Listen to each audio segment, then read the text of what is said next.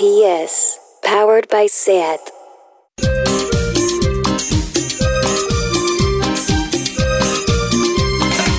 En la cabina de un locutorio estoy intentando llamar para saber de ti. Me ocultas algo, amor, no me dejas dormir. Pude notar tu voz antes de yo partir.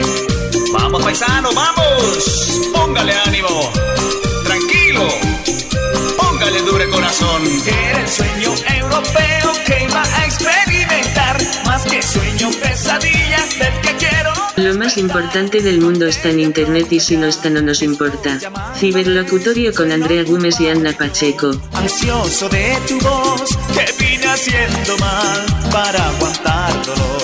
Maldita soledad me está acabando a mí. Otra vez. Insiste. Insiste.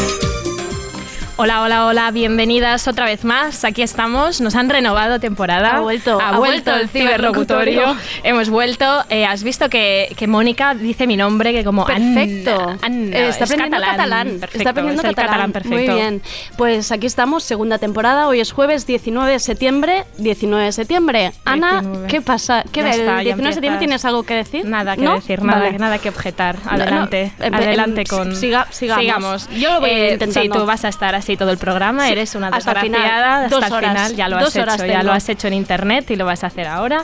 Eh, nada, simplemente pues estamos aquí una vez más eh, en este programa en el que ves por primera vez la degradación de sus presentadoras en directo y ves un Lo poco vieron. ves un poco la- los fallos y errores y cómo rectificamos y vamos aprendiendo y esto lo digo porque en el, en el otro en el último programa estábamos aquí con las dos botellas de vino Ujú. y La em, gente lo recuerda. la gente lo Yo recuerda perdí incluso la capacidad de pronunciar palabras. Sí, o sea, yo también escuchándolos. Eh, Entonces nos hemos autocastigado, ya no hay botellas de vino, hay copas. copa. Ha de durar dos ha- horas. y ya- y- Hay gente ahí diciendo dos horas, ¿eh? Sí, o sí, sea, mm, sorbito pequeño. Sí. Eh, Pero bueno.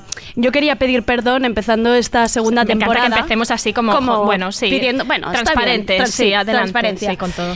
Eh, porque resulta que de tanto hablar que en Barcelona no se saluda, el otro día tuvo una, que venir una chica a decirnos, pues como lo pedís tanto, os saludo. Y yo, a ver, Fue muy bonito eso. pues fue un- tampoco, fue un primer tampoco momento sintáis- fan de sí, pero nuestra tampoco que la gente se sienta que estamos obligando, ¿vale? Que en Madrid Ya. la gente se está dando besos, abrazos Ya. todo el rato por la calle, una cosa que, bueno, están ahí todo el rato, uh, abrazo, abrazo. Aquí en Barcelona, pues tampoco os sintáis obligados. Ya, yo no recordaba que lo insistíamos tanto, pero parece que sí. Hombre, para la cara que Parece. llevo la chica para decirnos, Sí, sí. eh, como lo decís mucho, os saludo. Sí, y fue sí. como un poco... Y la abrazamos jolín. y hay vídeo y fue muy hay bonito. vídeo, eso hay vídeo, porque somos así de gran- en plan- perdón, la única fan de podemos hacer un vídeo Y así, ya, ¿no? así Y de fue- fue así de cutres. Em, los que vengáis a la firma de libros, intentadnos subir arriba al escenario, luego, luego lo Luego lo hablamos, Luego ¿vale? se gestiona. porque veo que va- se va acercando gente. Qué luego, luego lo arreglamos todo este tema de los libros. Esto va a seguir así, ¿no? No, no vamos a parar. Em, En fin. Eh, ¿Qué viene? Viene Mónica. ¿Tú crees que Mónica. Se habrá leído el libro? ¿Se lo has enviado a ella? Sí, Mónica me ha dado Ah. su opinión y está... Sí, a Mónica se lo has a enviado. Mónica, a ti No, no. no, no. a ti no, pero a Mónica Cada, sí. cada uno aquí Sí. con sus cosas. Sí. Em, paramos de las peleas porque Ana Rosa sabe que Peleitas. las peleas viven, em, o sea, dan, dan, Toda dan la mucha gente que ha venido hoy aquí, sobre todo, ha venido a verme un poco sufrir también. Tú has vendido Yo la vendí chicha, ansiedad, claro. vendí ansiedad en Y directo, vendí nervios, vendí Y- incluso un poco de lloros, vendí cosas. Y, Y aquí- bueno, pues aquí mira, estamos. pues aquí están, Aquí aquí, está la están esperándote, esperándote. Pues nada, sigamos, sigamos con el programa.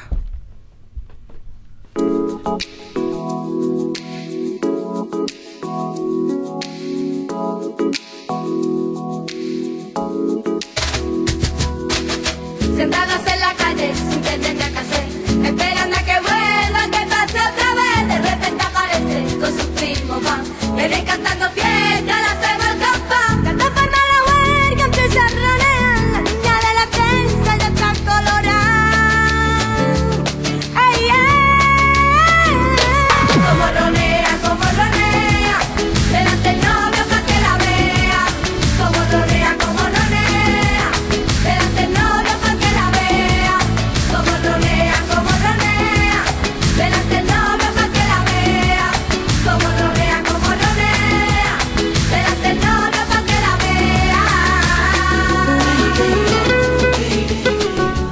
Bueno, 15 aniversario de las chuches como ronea. Fue un Vaya hitazo, hit. hitazo. Eh, yo tenía 13 años. Recuérdanos qué edad tenías me hace 15 gustaba, me años. gustaba. Recuérdanoslo. Me gustaba esa canción. ¿Y a Eh, ti? eh, no hemos puesto la nueva. Es que la han sacado La- una nueva. la- Hay que decir que el tema es que han sacado una nueva, pero es que es horrenda. Sí, y es nada supera la. No, nada no, no, supera nada la va a superar. Es la típica canción que mejor que se quede como está y ya Tal está, cual. y no hay que revisitarla. Nada.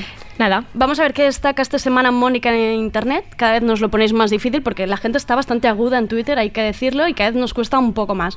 Vamos a ver qué nos cuenta Mónica. Hola, hola nueva temporada, soy Mónica, me han renovado. Vamos con los tweets que más nos representan ahora mismo. Primero esto de chiquicho. Odiar a los pijos no es una personalidad, es una responsabilidad. Siempre con Alana Portero. Chicas random con una camiseta oversize y despeinadas parece que salen de una sesión de fotos. Yo parezco adicta al crack. Querido Marcelo Criminal dice, Lana del Rey es solo la colección de canciones sencillas de Lorena Álvarez, para gente que toma cocaína con intenciones estéticas. Más, esto de Ernestino, puede que tenga razón, simplemente sois gente con gafas de sol raras, y obviamente, la reina, Rosalía, cuando Lola que te gusta te deja en leído y vas combinando apps para abrirle y no perder del todo la dignidad. Hombre, este tuit de, Este tuit de Rosalía, es Rosalía. importantísimo. Sí. Es importantísimo para la historia de Twitter. La verdad, la verdad es que sí. Porque, bueno, Rosalía ya lo hace mucho esto de intentar parecer humana, ¿no? De me pasan los mismos problemas que a, Que vosotras, vosotros, plebe. pero soy Rosalía, ¿no? Yo, Y- eh, sí, sí, sí. la- bueno, intenta humanizarse, Sí. porque ella es así. Yo vi un, un retweet, un citar tweet, un esta cosa que no sé cómo se hace, cómo se dice, no, no tiene nombre en realidad, Citar, no, Ah, sí, citar, sí. Citar, un, citar un tweet, parecía una, una abuela ahora de estas. ¿Cómo, se dice estas cosas del Un internet? Twitter, un sí, Twitter. Twitter, sí.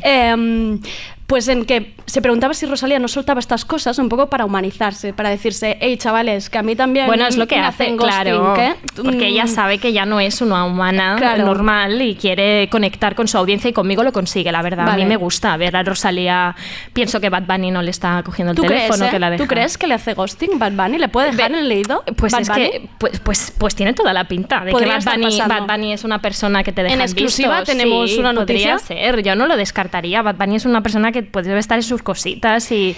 Eh, y- yo tengo como una, de una forma teoría, sí, una tú teoría, tienes una de- teoría de, los hombres de Rosalía, Teoría que es política de los C. hombres de Tangana de- es de los que te bloquea, o ¿Sí? sea, te deja y te bloquea, porque es de esos que volvería cuando va borracho y te bloquea. Balvin te dejan visto Balvin te dejan visto. y Bad Bunny es de los empanados que te llama y te dice... ¿Qué decías? Que porque lo veo como con esas cositas en plan, ¿qué quieres decir? Que te llama, Jamás. que no entiende, que No. no. no entiende todavía cosas de internet. Yo esto me lo he sacado de la manga, como la Sí. mitad de lo que hacemos en el programa, en realidad. Y Eh, yo creo que no, que Bad Bunny es de los que te dice Rosalía, que anoche perdí el móvil, Vale, que no, vale, que, que que me quedé sin batería, Rosalía, ¿no? Un poco, Sí. Bad Bunny hace eso. Eh, Eso me suena un poco. Sí. Me suena un poco a, A mí. A lo que tú haces. A lo de, Bad Bunny. a lo de perdí el móvil, me quedé sin batería. Pero lo mío es real, yo creo que Bad Bunny se lo inventa. Esa es la diferencia entre Bad Bunny y yo. Lo tuyo es real, ¿eh? Lo mío es No, real. vale, vale. Sigamos, perfecto, perfecto, sigamos. perfecto. ¿Qué más nos cuenta Mónica? Aquí con Petit Brunet. Mucho eliminar plástico, mucho no comer carne, mucho reutilizar y reciclar. Pero aquí se siguen abriendo hilos para cosas que se dicen en medio tweet sin gif. Austeridad para lo que interesa. El verano se acabó y lo saben hoy Olves. ¿A ustedes cuánto les dura el moreno en Madrid? A mí 18 minutos. Pues sí, volvemos a votar y esto dice Ibai. ¿Os acordáis de cuando ibais de vacaciones cada año y votabais cada cuatro en vez de al revés? Compartimos casi todos los miedos de María Yuste. Tengo miedo de no usar TikTok y acabar convirtiéndome en una de esas personas que todavía manda solicitudes de amistad en Facebook. Esto te da, esto te da pánico Sí, a ti. la verdad, la te da verdad es- pánico, es tu principal temor. Es un tema que me tiene, bueno, me tiene, me tiene mal, porque yo estaba esperando el día que llegara, que dijera yo, jóvenes, no os puedo seguir el ritmo. Esta red social no es para o mí. sea, hasta aquí he llegado, o sea, os he estado siguiendo, Twitter, Instagram, pero yo ya dejo que vayáis. O sea, no tengo ni, ma- ni la más remota idea de qué es TikTok, o sea, ¿qué hacen allí? ¿Qué les pues, pasa? eh, pues es- hace mucha, o sea, yo me hice el otro día, yo Ana, estaba- porque es este periodismo de investigación, Claro, en plan, yo yo, me estaba- ahí, me A registré el otro día y yo soy el equivalente al huevito de Twitter, a la Sí. gente que está. Yo soy Esa ahí gente una persona sin. "Ay". Pues soy, a- pues soy eso un Vale. poco, ¿no? No tengo, no, no tengo una foto de perfil definida, estoy Ana Pacheco, TikTok, tal. Y yo, sobre todo, pues lo que veo es como que la gente eh, está ahí haciendo, los jóvenes hacen muchas cosas eh, y muy vitales, se mueven, cantan, bailan, Vale, vale, ¿no? como que él es- ellos están en, en sus movidas del, del cantar, sobre todo. y de hacer chistes, son se, hace- se que hacen chistes, se hacen muchos chistes, Vale. se hacen, hacen como especies como, bueno, es que estoy pareciendo una vieja, pero es verdad, ellos se están moviendo más que nosotros, de Vale, alguna forma, vale. en el espacio se mueven más. Sin que, sin que parezca esto la entrevista de Salvados donde Evo les inventa las preguntas así random, ¿en qué se diferenciaría el TikTok de las stories de Instagram? Pues eh, no sé, yo, yo es que no, no, sé, no te hemos soy- enviado bueno, TikTok soy para la- esto, sí. para que lo cuentes a la gente Bueno, mayor yo, que hay yo aquí. aún no me he desactivado las notificaciones de TikTok, entonces yo recibo las notificaciones de como, bueno, debería dejar de hacerlo, pero las estoy recibiendo. Y entonces a mí me, yo recibo cosas tipo, mira esta salsa perfecta para dipear unos nachos, ¿no? Estos son chavales pues, pues pensando en la salsa, ¿no?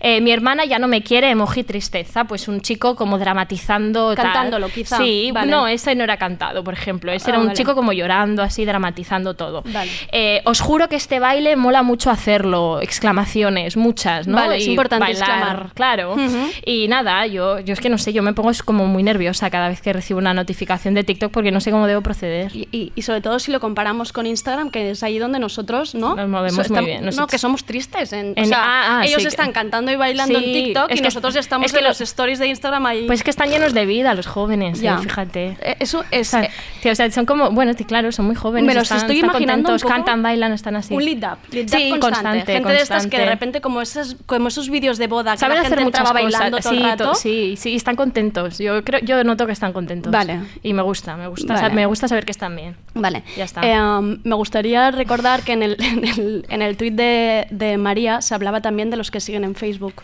Sí. Me gustaría hacer un minuto de silencio para la gente que sigue en Facebook. Bueno, O sea, no, a ver. Sí, sí, eh, ahí están. Entre respeto, admiración y pregunta, ¿qué hacéis?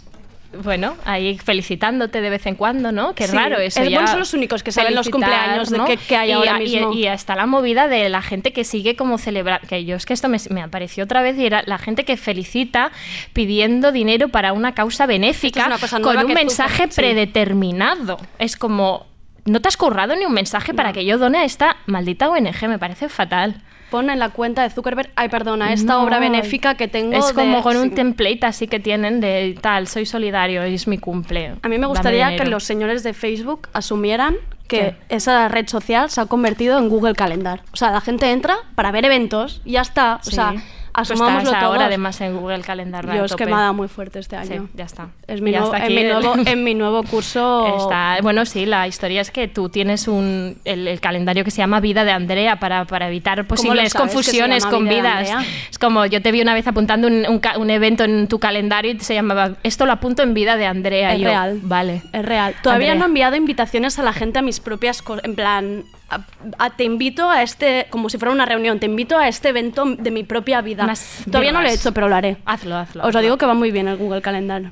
Y nada, que. que Nada, seguimos- que ya está. Que, Que ya hemos hablado suficiente de todas las redes sociales, ¿no? Sí, Podemos- bueno, a- hace, hace rato que no comentaba el, el libro, este, el de listas guapas y limpias, que eh, bien, Sí. salía hoy, ¿no? Sí. Vale. Sí, sí. No, ya está. ¿Hasta tal. aquí? Sí, sí, vale. hay- hay gente No, es que he visto Twitter. alguno por, la- por alguna mesa que hay por aquí en demasiados 10.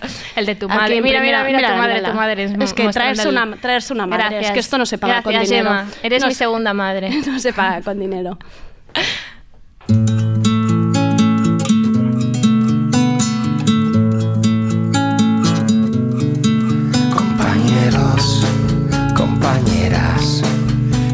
Estadio lleno está la bandera.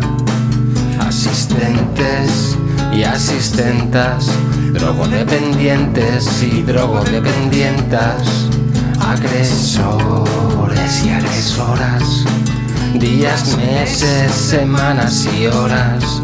No es por ser insolidario, pero voy en solitario. Es un placer estar sin nada que hacer, tumbado al sol, comiendo naranjas con langosta. Deja vacaciones en la costa. Pillar un charter, pasar un control, chupar del polo, probarme en la costa.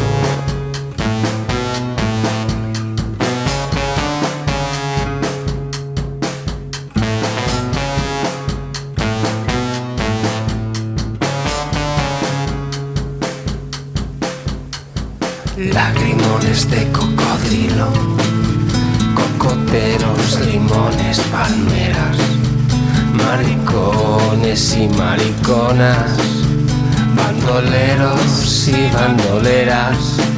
Hay sospechosos y sospechosas de ser violentos y violentas. Bajo el resplandor focos y focas, locos y locas, hombres y hembras.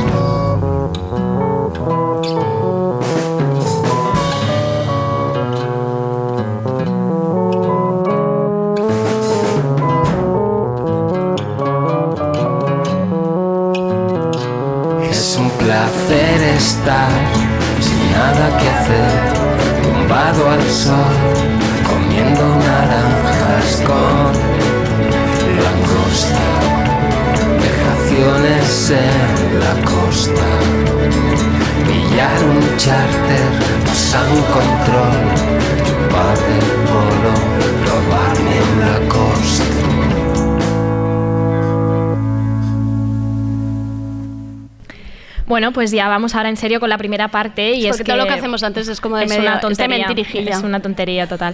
Y que bueno, en septiembre acabamos de volver de las vacaciones y bueno, y nos hemos pegado unas buenas vacaciones tú y yo, la verdad. Sí, la verdad, la verdad es que la verdad, pues la Sí. verdad es que sí. Vergüenza me da, la verdad. Vergüenza, la pregunta es vergüenza, vergüenza. ¿por qué? Por pasárnoslo bien, por no merecidas, por sentirnos culpables de estar tres días sin tutear y hacer como que dejas de estar ahí presente. O sea, además que tus vacaciones no han sido pagadas. Ya, que eso no son vacaciones, pagadas, eso es pausa entre sueldo y sueldo. se vacaciones ¿Eh? no pagadas se llama Pim. puta mierda, ya Sí, está. sí. sí, se llama bas- basura. Pero que ese ta- eh, tampoco es tanto el tema. O sí, la historia es como qué demonios perseguimos cuando hacemos turismo, eh, por qué viajamos, qué buscamos con nuestras experiencias eh, como únicas, auténticas, Esa cuando cosa. hacemos el selfie, ¿no? En el acantilado. Está único, Eh, tú, tú solo ahí en el acantilado. porque yo tengo como una idea más o menos concreta de lo que son Filipinas y nunca he ido a Filipinas, pero como me aparece en Instagram, pues yo más o menos me puedo imaginar cómo son Filipinas. Y, y qué busca la gente cuando viaja como de forma tan loca. Y esto es un poco de lo que vamos a hablar ahora un, Exacto. un rato. Sección vacaciones. Le hemos preguntado a Esther Vilalta, acá es el revés en Instagram, es foodie viajera, Instagram. Eso es francés. eh. Elet. eh, no. ya, es que tú has dicho francés, si lo quieres decir tú. Elet. No, es que creo que no es francés tampoco. Ah. No sé, no. Vale, da igual. igual, sigamos. Es foodie viajera, Instagramel y millennial, que lo tiene todo. Y bueno, claro, a ella cuando le hemos hablado de lo de dejar de viajar, nos ha dicho lo siguiente. Hola, queridas amigas del ciberlocutorio. Pues a ver, yo tengo clarísimo que ah, no puedo parar de viajar. Es que lo siento muchísimo, pero es así y no va a pasar. Entonces, ¿por qué no puedo parar de viajar? Porque, a ver, el FOMO, para empezar, me puede. ¿Cómo voy yo a quedarme en mi casa o a ir a pasarme el fin de semana a Sitges cuando me puedo ir a cualquier capital europea? Punto número uno. Luego, ¿qué meto en mis redes sociales? ¿Mi desayuno? No, por favor, es que eso es muy 2012. Eso ya súper fue. Entonces, nada, el desayuno lo dejamos para que tú lo veas mientras te lo comas, pero ya está. Y luego, ah, es que para ir a Mazarrón, Murcia, tendré, pues no sé, de los 60 a los 110 años. Pero por ahora mm, me quiero ir a la Conchinchina y pasarme allí los 10 días y hacer 4.500 fotos y que iPhone me diga, chica, no tienes más espacio en tu iPhone, por favor, para allá. Pero es que no puedo parar, ¿yo qué le voy a hacer? Así que nada, voy a seguir viajando. Besos. Eh, hemos buscado la más millennial de todas las millennials de Instagram. Es muy fuerte lo que hemos conseguido. Qué faltona siempre con los murcianos. ¿eh? O sea, el pobre murciano. Ya. Sí, ya sí, llegamos a saber que Lidia Muna estaba sentada antes aquí. Pobre. Joder, qué vergüenza. Em, el otro día justo había una chica en Instagram que estaba en Lisboa y subía un vídeo de un tranvía y decía, qué pena, ya no hay ningún local, no hay ninguna persona de aquí que esté usando este tranvía. Y ella fue lo suficientemente lista para abrir debate, ¿no? Porque todo el mundo le escribió, ¿y tú qué eres? Una rana dentro, eres una turista, claro, ahí dentro. Otro. Claro que ahí está la cosa, ¿no? ¿Qué espacio ocupamos cuando viajamos? Ah, como que también es como muy fácil quejarse de los cruceristas, o de Sí. los turistas de la Rambla, de ay, que no puedo caminar. De que y, los apuñalan, sí. Qué ganas de matarlos, ¿no? Pero olvidando quiénes somos nosotros cuando, también olvidamos un poco quiénes somos nosotros cuando hacemos ese viajecito low cost para ir a Budapest el fin de semana. Eh, esto lo hice yo con mi familia. Hace, hace dos días. Dos muy, días. muy bonitas las fotos de tu En madre en Instagram. Sí, ¿verdad? Sí, sí. Encarna, ahí está. Eh, ahora vamos a escuchar un audio de Paul Rodella, redactor en Vice, que escribió un artículo titulado Las vacaciones de los demás nos importan una mierda y que tiene una opinión completamente distinta a la de Esther. Buenas, Ana y Andrea.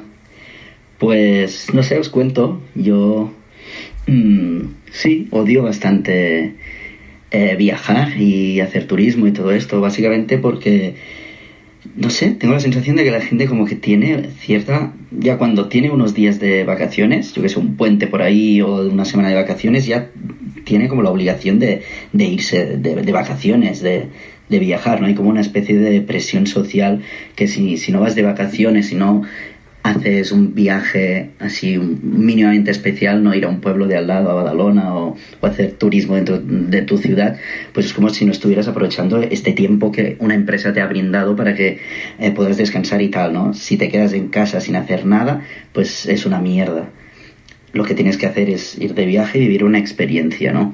La gente a la que tiene unos días ya se pira y es como mm, negarse a enfrentarse a ellos mismos, ¿no? Como huir de la, de la realidad, estar con uno mismo y pensar con tus mierdas, tus problemas y tal. Siempre estás como haciendo cosas, haciendo actividades que no te permiten parar y decir, hostia, ¿quién soy? ¿Qué hago, no?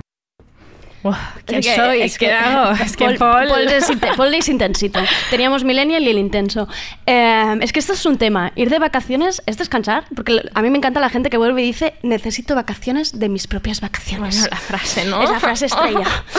Eh, porque no- yo la verdad es que me vuelvo bastante loca en estas cosas porque entre rutas, fotos, Google Maps, yo me, Tú eres de esas, yo me preparo unos Google Maps que por favor luego me pedís porque yo es Sí, que podrías bueno, cobrarnos a dos o tres eurillos, Sí. quizá, por cada sí. usuario. No, porque he ido, gente ha ido a Nápoles con mis mapas que han descubierto cosas. Yo, he ido a viajes con tus mapas. Está, marav- muy, está muy bien. son muy- Maravillosas. Son, son información muy útil todas. Y bueno, sí. Ah, sí, no, sí, sigo Sí, yo. es que sí. sigo yo, es que hablo mucho, perdón. Eh, no, que además es que estamos como todo el rato en Barcelona, ¿no? Nos quejamos de, ay, los pisos turísticos, y escribo una ejemplo, ay, es que abren muchos sitios de brunch. Eh, ya. pero es que luego cuando vas a Berlín, ¿tú dónde vas? Tú vas a los mismos sitios, vas a la cafetería de madera que te han abierto, vas a la tienda de plantas esa monísima que he visto un día en Instagram. O Eres sea, tú el agente gentrificador también. Claro. Eres tú el enemigo. ¿Qué efecto tienes en los precios locales de cuando vas a un sitio? Pues los mismos de cuando viene aquí. Lo único que a nosotros no nos apuñalan cuando vamos a sitios. Aquí tienen un problemita ahora mismo. La Se lo estamos Barcelona, ciudad difícil. sin ley. Sin ley, pero nos- Sí. ahora de momento nosotros no, pero ya veremos. Ya veremos. La- es- exacto, esto, es un poco de lo que, de lo que estábamos hablando, en, en qué, en qué medida nuestro turismo es totalmente opresivo, igualmente gentrificador, del que tanto criticamos, y si hay formas de hacer un turismo más ético con el entorno. Eh, y la idea también esta viene como que ahora también en, en tiempos como de emergencia climática ya hay esta palabra que, se, que es, me la he apuntado, ¿no? Flykskam, que es una palabra sabemos- sueca, no sabemos cómo se pronuncia. Flygsham, que habla de la vergüenza de viajar tanto en tiempos de, o sea, tu viaje a París este fin de semana porque sí. eh, Ha matado pues, delfines. eh, bueno, sí, Sí. ha matado Muchos. cosas. No, no, es que es verdad. Vais aquí todos de que, ay, las Eh, pajitas oh, no, yo en mi casa reciclo. Y luego estás con Y luego, tus viajes, A ¿no? Japón en avión. Por eso, que esta, esta vergüenza, igual esta palabra ya pronto vamos a tener una en Fla- español. La recordamos, fly scam. Es Fly- eh, fliges o Fliges, fligescam. lo podéis decir como ¿no? queráis, En sueco, sí. ¿no? Imaginaos lo que es un sueco hablando y ya está. Y Así.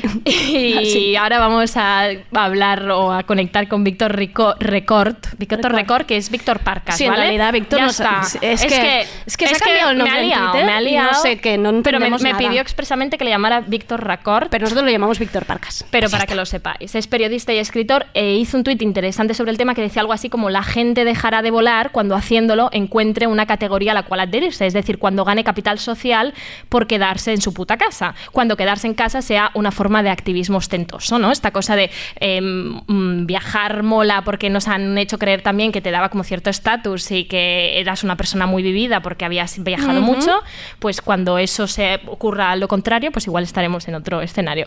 En fin, le hemos eh, pedido que nos amplíe un poco esta idea.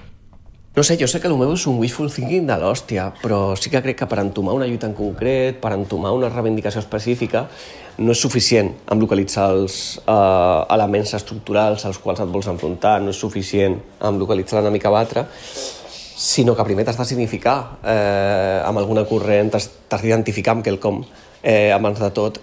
I això, moviments com el feminisme, com l'antiespecisme, eh, ho han fet molt bé a l'hora de generar un embolcall pop, al qual la gent es pot acostar en un primer moment, no? a nivell iconogràfic, eh, i a partir d'aquí eh, començar l'aprenentatge, començar el debat, començar la reflexió. No? Eh, En el cas del turisme, jo crec que ens hem afanyat molt a ensenyar la gent que està gentrificant els nostres barris, la gent que està eh, expulsant les veïnes dels nostres barris, però no hem fet una autocrítica de com ocupem nosaltres la categoria turista quan viatgem, no?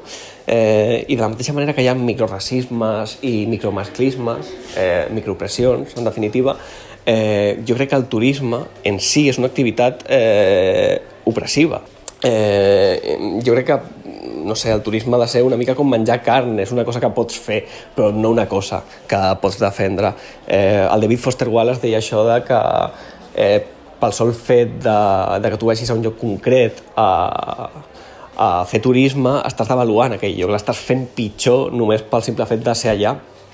Eh, I crec que és això, o sigui, ha de ser, ha de ser un nivell estètic que la gent es senti apel·lada per deixar de volar, per deixar d'anar a pixar-se a les cendres de, de Notre Dame. Que el que falta és eh, la samarreta, no? Ser un, ser un no turista de samarreta, o sigui, que puguis entrar a l'H&M i que al costat de eh, I am feminist i go vegan et trobis una samarreta que posi eh, sedentarismo bien entendido. Pues ya está. O sea, Camiseta me quedo en casa con el Netflix. Sedentarismo bien entendido. Ya Sí. he dejado, o sea, Víctor ha dejado el eslogan por si hay algún jefe de Inditex que Un- quiera. o un entrepreneur. Sabemos que nos escuchan algunos. Pues si queréis hacer eso, adelante, ¿no? Porque al final él hablaba, mm, esta nota era en catalán, pero bueno. sí, pues si no os habéis dado cuenta, os informamos. La historia, Era en él catalán. decía como el turismo tiene que ser como comer carne, puedes hacerlo pero no defenderlo, ¿no? Como, en fin, la- la- esta cosa de, de- de que tiene que haber algo mm, como al- algo que nos que, que pueda defender, que tú no viajes desde un punto de vista estético. Y él lo defendía, que yo pri- al principio en el tuit pensaba que era como una crítica total.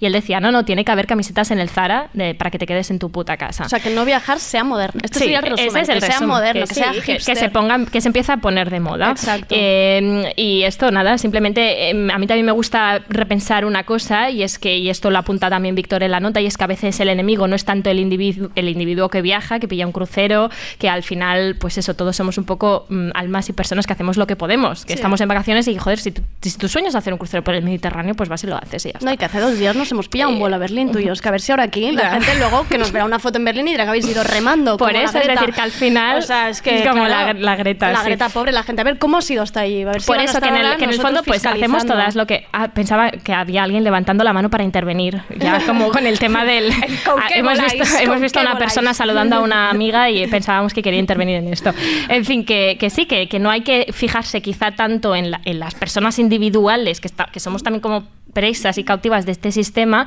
sino que al final igual hay que apuntar más arriba. Y en ese sentido pienso en un texto que salió hace poco en nativa.com, escrito por Rubén Martínez de Hidra Cooperativa, y hablaba de la gentrificación de los barrios y lo que él llamaba el enemigo disponible. Y creo que se puede trasladar fácil al asunto este del turismo.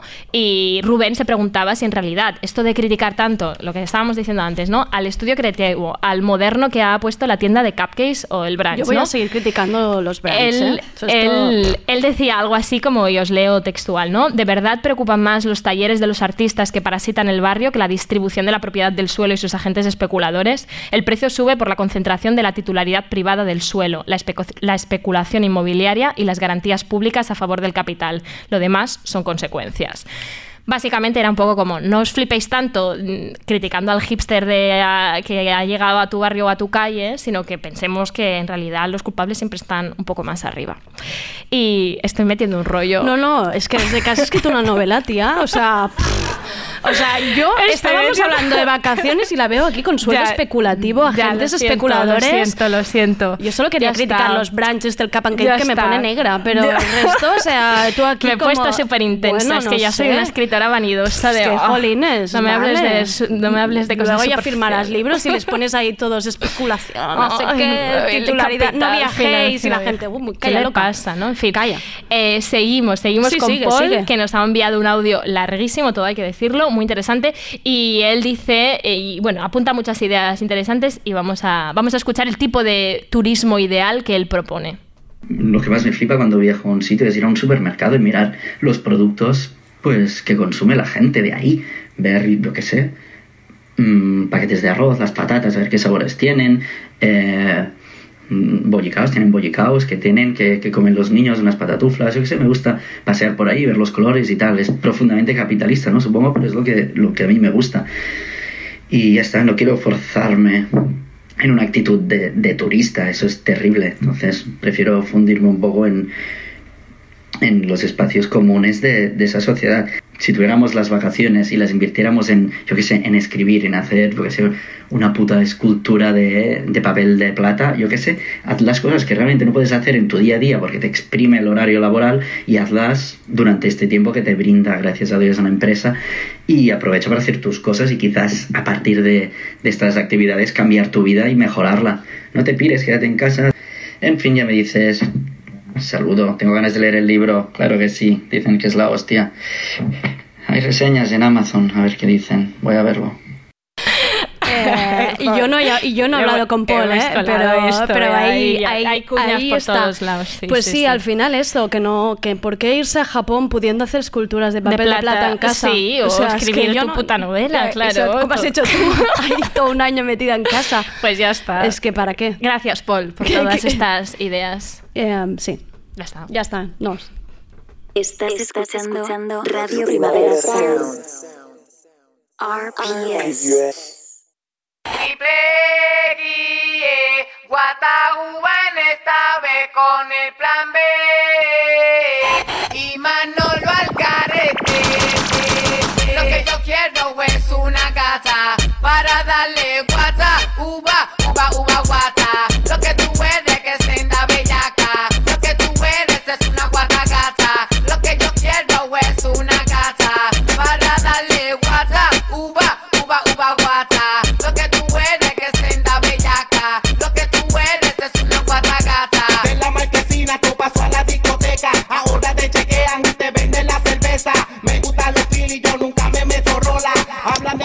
ya el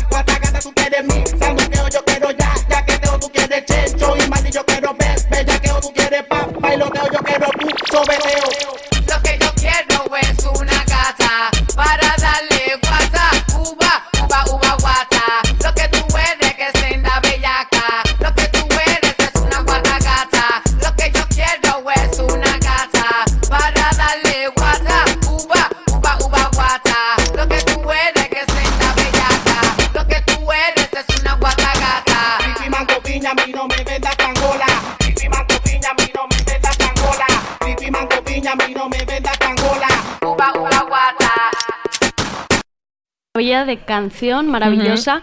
Em, pasamos a la nueva sección, un poco de silencio gallinero que os estoy escuchando. Hay tanto público Es que, bueno, tienen derecho a hablar. Tienen derecho a hablar, pero más a beber. Ya que no podemos beber nosotras, bebed vosotros. Em, la sección Ciber DMs, que es una sección que nos hemos inventado por dos motivos. Uno, para hablar de nuestras desgracias, que esto nos encanta. Y dos, para traer a alguien que nos caiga muy, muy bien y aprovechar y sentarla en la mesa. Exacto, bienvenidas al consultorio. Está aquí. Está Julia, Está aquí no Julia presentado, todavía no. Presentadora, escritora, actriz. Uy, uy, uy, escritora no, perfor- ¿eh? Bueno, sí, Sí, sí, sí. He hecho un sí, libro, sí, pero no soy escritora. Ah, no, ahora, ah, espera, porque me van dos humildes aquí en la mesa. Me han venido las dos en pack. Oye, por cierto, vengo Sí, con, con algo para, Ariana para firmado, ejemplar. ¿eh? Tienes para la firma de libros. O sea, vale, vale. Me Ah, tu- tus tweets como que tienen un efecto, tienen ¿Te imaginas que consecuencias. se montara una ¿no? cola luego Qué de, no venimos al ciberlocutorio, venimos a la firma de libros. Qué asquerosa. Yo lo seguía viendo y decía, está equivocada.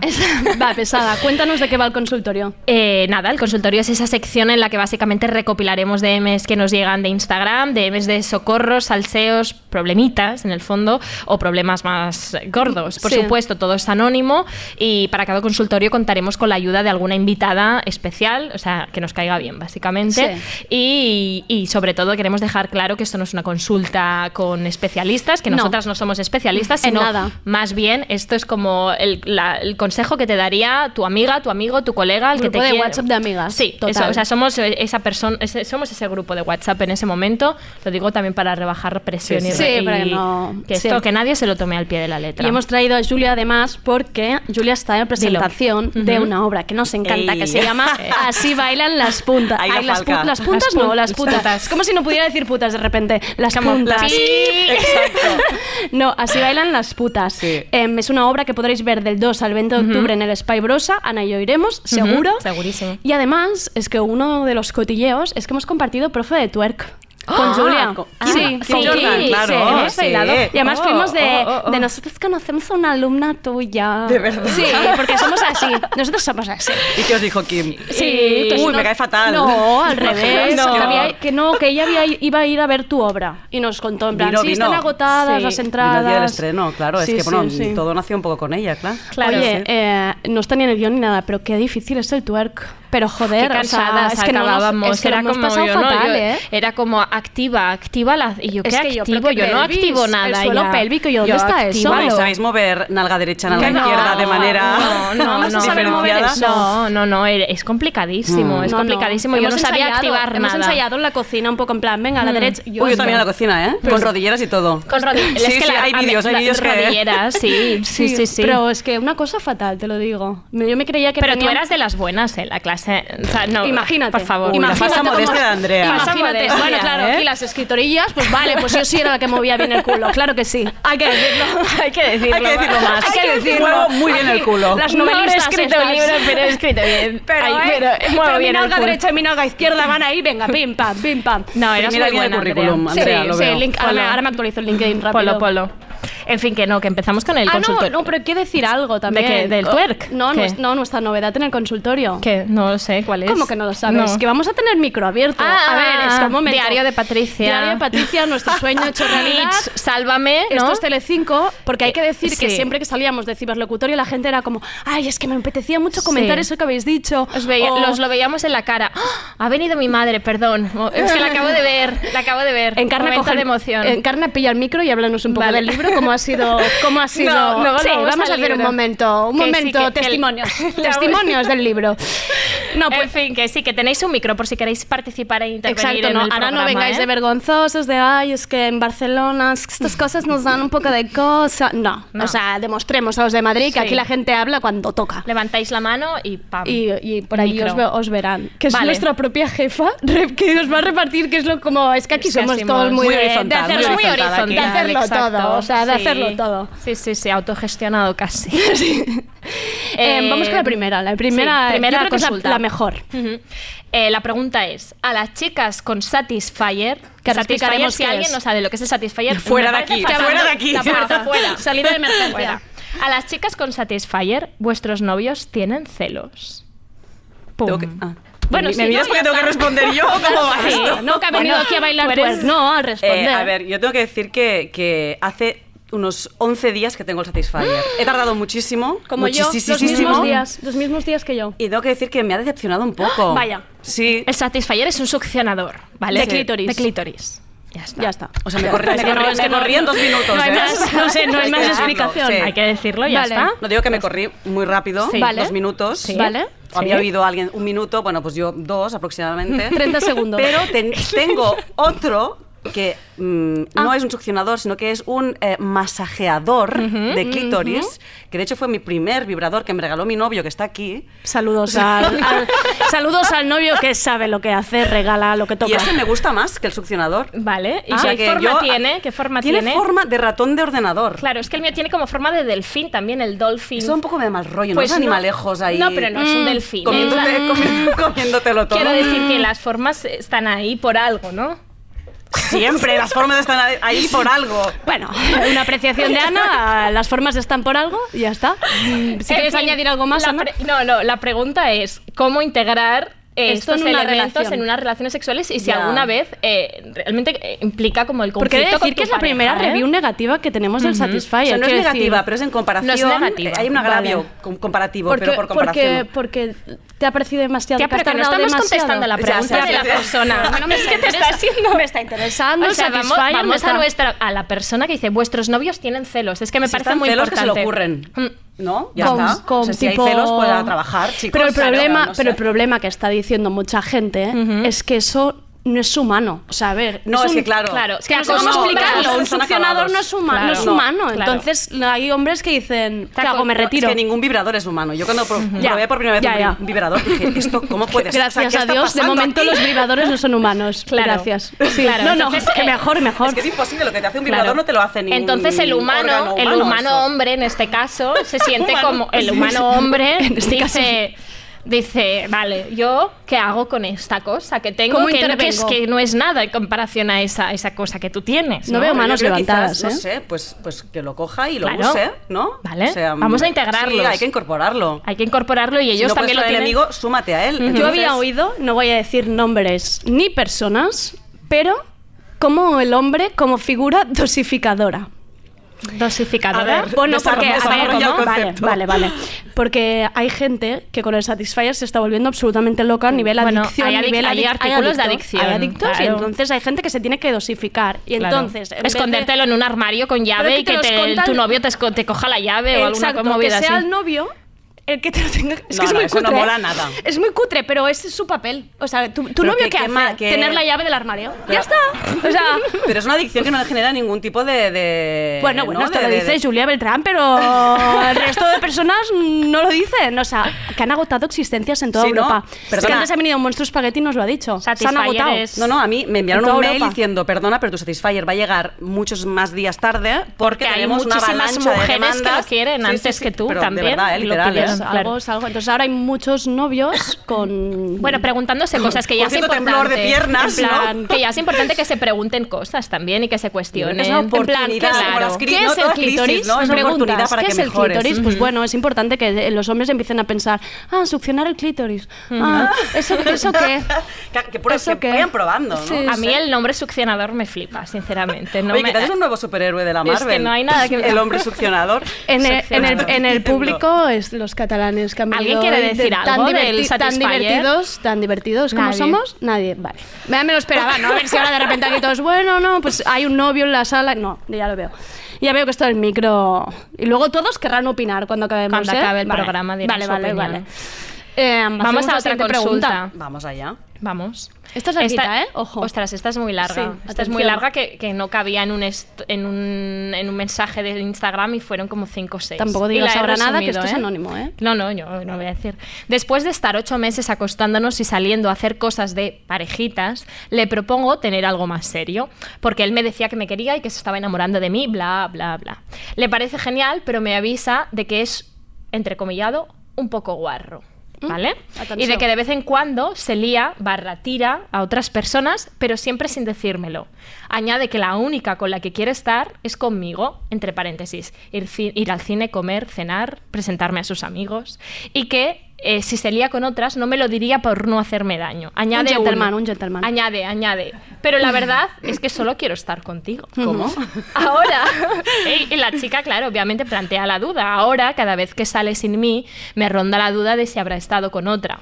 Pero sobre todo, que desarrolle con esa otra lo que no tiene conmigo. ¿Qué le recomendamos a Ostras. esta persona? Uf. ah. A mí es que lo, que lo que más me sorprende que es la definición de ¿Un estar poco con alguien. No, no. Ah, no, a mí el un poco guarro, como entre comillas. Pues bien, pues bien, ¿no? Sí, o sea, no hay problema en eso. Sí, no, no, pero quiero decir que, que- él se, se autodefina así para, para justificar Por por, eso, esa. digo, no pasa es, nada, es ¿no? como. A mí me ha fascinado la parte de quiere estar conmigo que define como ir a cenar, comer o presentar a los amigos, que es pues para eso hacerlo a las otras y a mí hazme otra cosa, ¿no? Pre preséntale a los amigos a las otras, te vas al cine con las otras y luego tú y yo hacemos otras cosas. ¿Qué le Yo- dirías, Julia? Yo creo que si tienes que explicar tantísimo, Sí, ¿no? sí. Y, y, mm, intelectualizar tanto una relación, es que me parece que no, que no. Ujú. Hay algo que estás escondiendo ahí, ¿no? O sea, todo es mucho palabreja, palabreja para esconder algo, pues dímelo a la cara, ¿no? ¿Quieres estar conmigo, no? ¿Follamos solo? ¿O, mm, o vivimos vayamos- juntos? vamos ¿O qué? todos pero, al cine. Pero, exacto.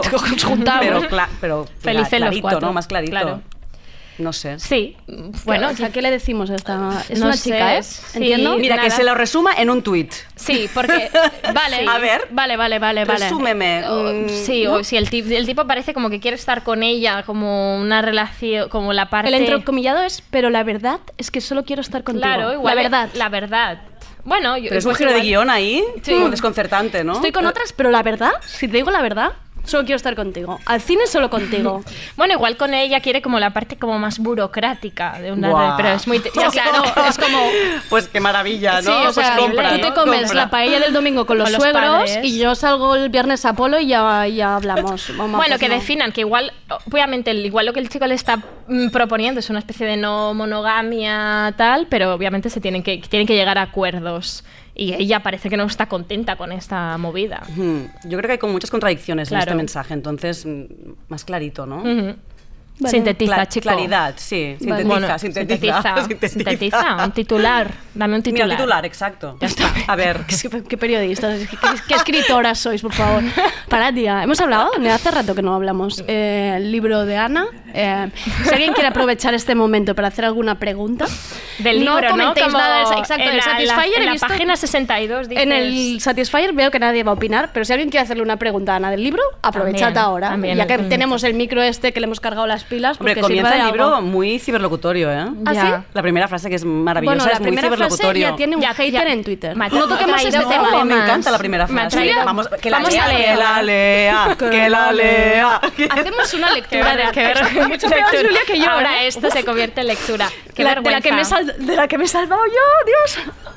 es que Lo querías hacer, todo ¿verdad? Esto lo has provocado tú. Lo has Yo provoca- os lo juro que yo no he hecho nada, a ver si me va a retirar la palabra Ana y Ana cuando retira la palabra la retira para siempre, o sea, mm, Ha sido Andrea. ¿Ah, no. sí? Julia yo la he visto ahí que ya estaba no.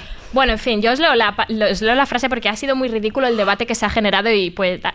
La frase, ¿no? Lo mejor para dejar a un novio es que ese día te despiertes guapa. Bueno, pues Fin. hay gente en Twitter que esto no Fin de la novela. Fin de la- Bueno, Esto es todo lo que he escrito, eh, todo lo que tenía que decir. Un año encerrada para esa frase, para guap, para no sé qué. Si vas a dejar a un chico, eh, Eh, viste, las- ponte Pues guapa. ponte guapa. Bueno, Me entonces- parece una buena recomendación. bueno pues, Pues, que no, pues una- hay gente personas uy, que no es que se Julia, han tú también, tomado- filla. Es que, hombre, tú Bueno, pues también oye, ir a tocar un su tema. opinión, ¿no? Te tocaron tema. La única hater que la ha salido cuando llevaba dos horas ¿Y publicado qué te han el dicho, libro. Ana? ¿Qué te han dicho? que me- la historia era, esta persona se lo estaba como eh, eh, No, chicas no, no, heteros. dilo, dilo, dilo, porque aquí hay la persona que ha hecho el tweet y está aquí sentada, que, que ha- la- está aquí, Está ha aquí venido de Eudal, público, que me, la, Eudal. me la ha liado él. ¿La ha me liado? no, él. no, aquí vamos a señalar, porque a ver si voy a ser yo la única Sí, culpable. Ya que, ya que tenemos la, la- O sea, que conocemos a todo el público porque no vienen desconocidos, pues vamos a aprovechar. que son todos familiares y amigos, Pues pues, sí. Eudal, pobre, con toda la buena intención del mundo, ha hecho un tuit poniendo esta frase, porque Ajá. también le gustaba. Ana Pacheco empieza, Ana Pacheco empieza la novela así, maravilloso. Y- Y, ha puesto sí. esta frase. Bueno, pues ya ha habido una chica que no bueno, le ha parecía habido nada una chica ¿Qué ha que le ha parecido. Bueno, Lo eso, eso, eh, eso es un libro de auto. Eso que es listas guapas limpias. Espero que sea una sátira, porque esto es un de los libros de autoayuda, porque qué vergüenza, ¿no? Lo estoy buscando, ¿eh? Y luego, y luego venía a decir como no hay que dejar a. No, te ha hecho un hilo, te ha hecho el primer hilo. Es que- hater, claro. es que- es que, a ver, no lo si he le- querido leer, novela, ¿eh? no. Eso no le pasa a cualquier escritor, No, ¿eh? No, o sea, Solo a los mejores. Se lo ha tomado como una especie de, de- de- que, que estaba diciendo como un ensayo, como si yo estuviera escribiendo No, un que ensayo. es de como si hubieras forma. escrito un libro, un libro de autoayuda, luego ha criticado a la gente hetero porque No sé por qué. Es Eh, que- am, es que lo estoy buscando, ¿eh? Perdona, Bueno, ya veo que se ha sacado aquí un tema peliagudo, ¿no? Sí, sí, Sin yo pensaba, saberlo. uff, Julia ha venido fuertecilla.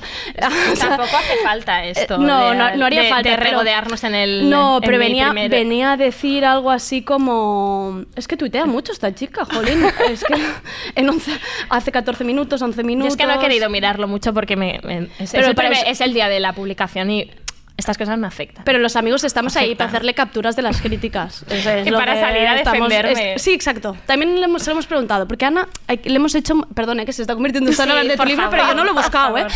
Pero eh, Ana nos ha dado unas instrucciones. Sí. Entonces, eh, se pueden decir cosas buenas, las críticas a, A noven- 90 a 90 días. días. Esto ha sido una estamos norma bajo mía. amenaza. Estamos bajo amenaza y claro, cuando hemos Como visto la primera crítica, le hemos dicho, Ana, a ver, danos instrucciones. ¿Quieres que salgamos ahí en plan banda del patio a defenderte? Nos quedamos atrás y miramos. Bueno, ¿Qué hacemos? Salir a defenderme. Sí, ahí, hemos- ahí estamos. Ya está. Ahí Lista, estamos. guapa y limpia. Ya está. Es que no, es da que igual. Esta una señora barbaridad, esta da chica, igual, es una Ha locura. dicho como no, no hay que, no que tenéis que pensar en la belleza vinculada. Seguro que Eudal Bueno. sabría definirlo mejor. Yo es que no lo he leído demasiado para no ponerme Eudal, triste. si quieres aprovechar el micro para defenderte, ya te, ya te hemos dejado. En fin, vamos, vale. vamos con otra consulta. Sí, vamos sí. con otra consulta. Yo mientras voy buscando. Eh, exactamente qué significa el emoji 100 de las respuestas sugeridas en Stories. ¿100 qué? Esta es Esto muy concreta. Esta es muy con- concur- un concurso. no- Esta no es muy concreta. la 100 más que tú idea. cuando recibes 100 de Es el 100 emoji que- más 100 es como que mola, hay. ¿no? Cien- Sí, vaya. o sea que molas 100 veces. O sea, eres tú molando por 100. Podría ser, ¿eh? La verdad es 100 que no lo mierdas. uso ni me lo envían mucho. A mí ¿no? sí, Es- a mí sí. ¿Sí? Sí. Pues 100 no es sé, ¿tú cómo te lo como- tomas, Andrea? No, Más- yo no, es que no me lo había planteado hasta que recibí esta story. Yo lo veía como bueno, pero luego empecé a pensar, ostras, es 100 mierdas, 100 dislike, 100. No, es más, es 100 como... mm, Más que 10. Como más. 10 por 10. 10, 10, 10. Sigo en el timeline de esta chica yo, es Tú que, sigue, no, sigue. es que no, no he parado. Vamos con otra consulta, porque esta era muy concreta y ya está. Le decimos que 100, pf, pues que se lo tome a como se lo tome bien. Es libre lo- interpretación, Libre ¿no? interpretación. Sí. ¿Puedo Y- leer el tuit ahora? Es Sí. que lo he encontrado. Qué, qué pesadilla, sí. Es que hay mayúsculas en este tuit, lo digo porque esto Porque es estaba enfadadísima la chica con No, mi porque libro, está, no se lo ha leído. Está bien que, a, pena, que a me da dos horas yo le mandaría un libro. Solo te Eh, digo esto. Podemos hacerlo. si quieres. El que no me has mandado a mí, ¿Qué mándaselo a decía? ella, no ¿Qué pasa decía? nada. Es que no me acuerdo de su tesis, de Eh, verdad que no me acuerdo. Te lo digo. Sí. Lo mejor para dejar a un novio no tiene una puta mierda que ver, esto mayúsculas, no tiene una puta mierda que ver con el aspecto que tengas al despertarte. Esto sugiere que al verte guapa te animas a dejarle porque podrás encontrar a otro sin problemas. No te quedarás pa- para vestir santos, que tú no has dicho nada de eso, pero bueno, y luego acaba, punto, horroroso, punto. Música, que entre música ahora, ¿no? Por Contundente. favor. Jo- joder, es que... Ojalá lo escriba en Amazon, te lo digo, en plan, crítica al libro. Mm, No, no, en la faja, horroroso. en la faja de la segunda edición. Lo estoy viendo. Vale, vale, vale. Para vestir a santos Vale, ya te me he quedas. acordado de esta... Vale, vale, ya sé. por- Bueno, y sigue, ¿puedo seguir? Sí, sigue, Vale. el No, no, es que no ha parado, ¿eh? ha hecho como cinco Es que se ha puesto- teléfono de los Eudal, no hay, por favor, que, eh. ya, que llame Oh, la chica imagínate del que está aquí, es que además tiene un nombre que no es de esas personas reconocibles y entonces eh, imagínate que está aquí sentada y es como horrible, perdón. No creo que me ha odiado ya esta bueno, mujer, pues ¿eh? la típica que dice viene a tirarte algo. Ya, Em, ya, ya, ya. Pone, entre comillas, mujer guapa es la que lucha 2.0. Que esto sí que sería un buen, un buen, un buen, un buen, faldón, un buen faldón. Mujer guapa es la que lucha 2.0. Es que no ¿eh? sé qué bien. Es que no sé. Bueno. qué sé. 100, 100, 100, 100. Emoji 100. Y luego ha hecho otro. Entre comillas, me veo guapa, ergo puedo prescindir de este tío. Y luego pone, entre mayúsculas, pero qué cojones, amigas. Pero, Y más, ¿eh? Amigas heteras. Coma, mayúsculas, stop mierdas. Mis referentes feministas. Esa- soy, soy yo como la amiga tera, aquí soy yo, ¿vale? Va para Bueno, mí el mensaje. bueno, como mínimo eres amiga, yo qué sé. Bueno, bueno, es, es una forma así de Sí, decirlo. De en plan, sororidad, un ratito. Un ratín, sí. Venga, amigas heteras, stop mierdas, mis referentes feministas son bollo por algo. Wow. Vale, o sea, claro, a ella le, o sea, de base le parece fatal que la, que la tía sea heterosexual. Está dando por supuesto que si tu exnovio fuera una chica, no te pondrías guapa. Eh, Buah. eh, y la- no me hagas mm, darle Bueno. más vueltas a esto porque tampoco lo entiendo. O sea, no sé. O sea, ella Buah. entiende que si fueras lesbiana no te pondrías guapa. Irías hecho un Buah. rastrojo a dejarla. Que No sinvergüenza, sé, que no sinvergüenza esta Espera, que hay otro más. ¿Lo puedo leer el No. último? No, último ya acaba, porque está una Sí, hora. sí, sí, sí. Vale. Se puede ser hetera y no hacer de los tíos el eje de tu existencia. Intentémoslo. Coma, intentémoslo.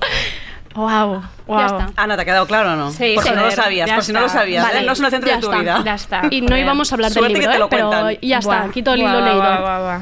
Bueno, no, me ha quedado claro. Me ha quedado claro que no, que no, que no empieza bien la novela, que la frase esa no, No está- era la mejor era la mejor, no era la mejor. Y mira, bueno. fue- Julia, pues, ha estado bien, no ha estado bien sacarla, bueno. ha estado bien leerla Eh, porque hemos abierto aquí un tema que Si no. lo llego a saber, la saco seguro. Nada, pasamos a otra. Sí, lo que quieras pasar tú, lo que quieres contar. Encarna, ¿no quieres decir nada, preguntar nada? Ah, ¿Seguro? a, que Vale. a mi madre le ha encantado la primera frase porque Pues a mi sí. madre le encanta todo lo que yo hago. Pues claro, está. eh, hombre, ya. Y ya está. Y la, y la fa- A pareció ver. fabuloso el libro. Pues claro que sí. Y, y además mientras lo leía me decía como, el libro te está quedando muy bonito. Como sobre la marcha, como Ah, mientras vale, ella lo vale, leía, vale, el, libro, el libro seguía su progresando curso. bien. Me gustaba, me gustaba esa forma de... El libro te está quedando. Y yo, bueno, sí. Sí. ya verás, ya verás cómo queda. Y ahora cuando le cambio la primera frase ya verás lo bien que va a quedar. Me gustó, gracias, mamá.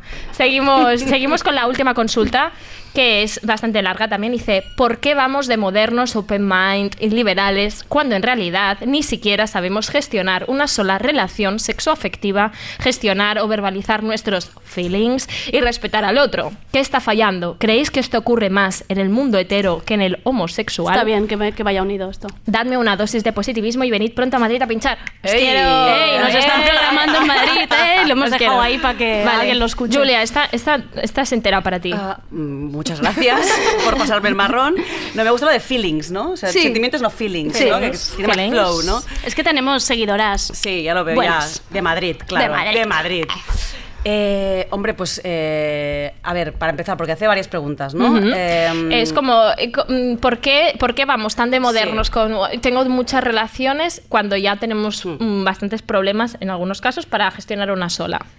Yo creo que aquí hay como una- un desajuste, ¿no? una brecha entre lo que queremos hacer y lo que en realidad podemos, ¿no? porque tenemos una educación sexoafectiva bastante mm, raquítica y casposa. Vosotras no sé que sois más jóvenes, yo seguro. Uf, no quiero, Bueno, no quiero saber. Y entonces am, quizás pretendemos eh, o queremos ¿no? tener relaciones más abiertas y, Ah, y y luego en realidad eh, tenemos, tenemos unos sentimientos que son bueno, pues más posesivos y celosos y porque es lo que nos han enseñado y es lo que hemos mamado por todos- todas partes. ¿no? Entonces yo creo que hay este desajuste. ¿no? Eh, y ¿Qué está fallando? ¿Qué, qué está fallando? ¿Qué está fallando? Bueno, pues educación, básicamente, pero a todos los niveles, no solo educación...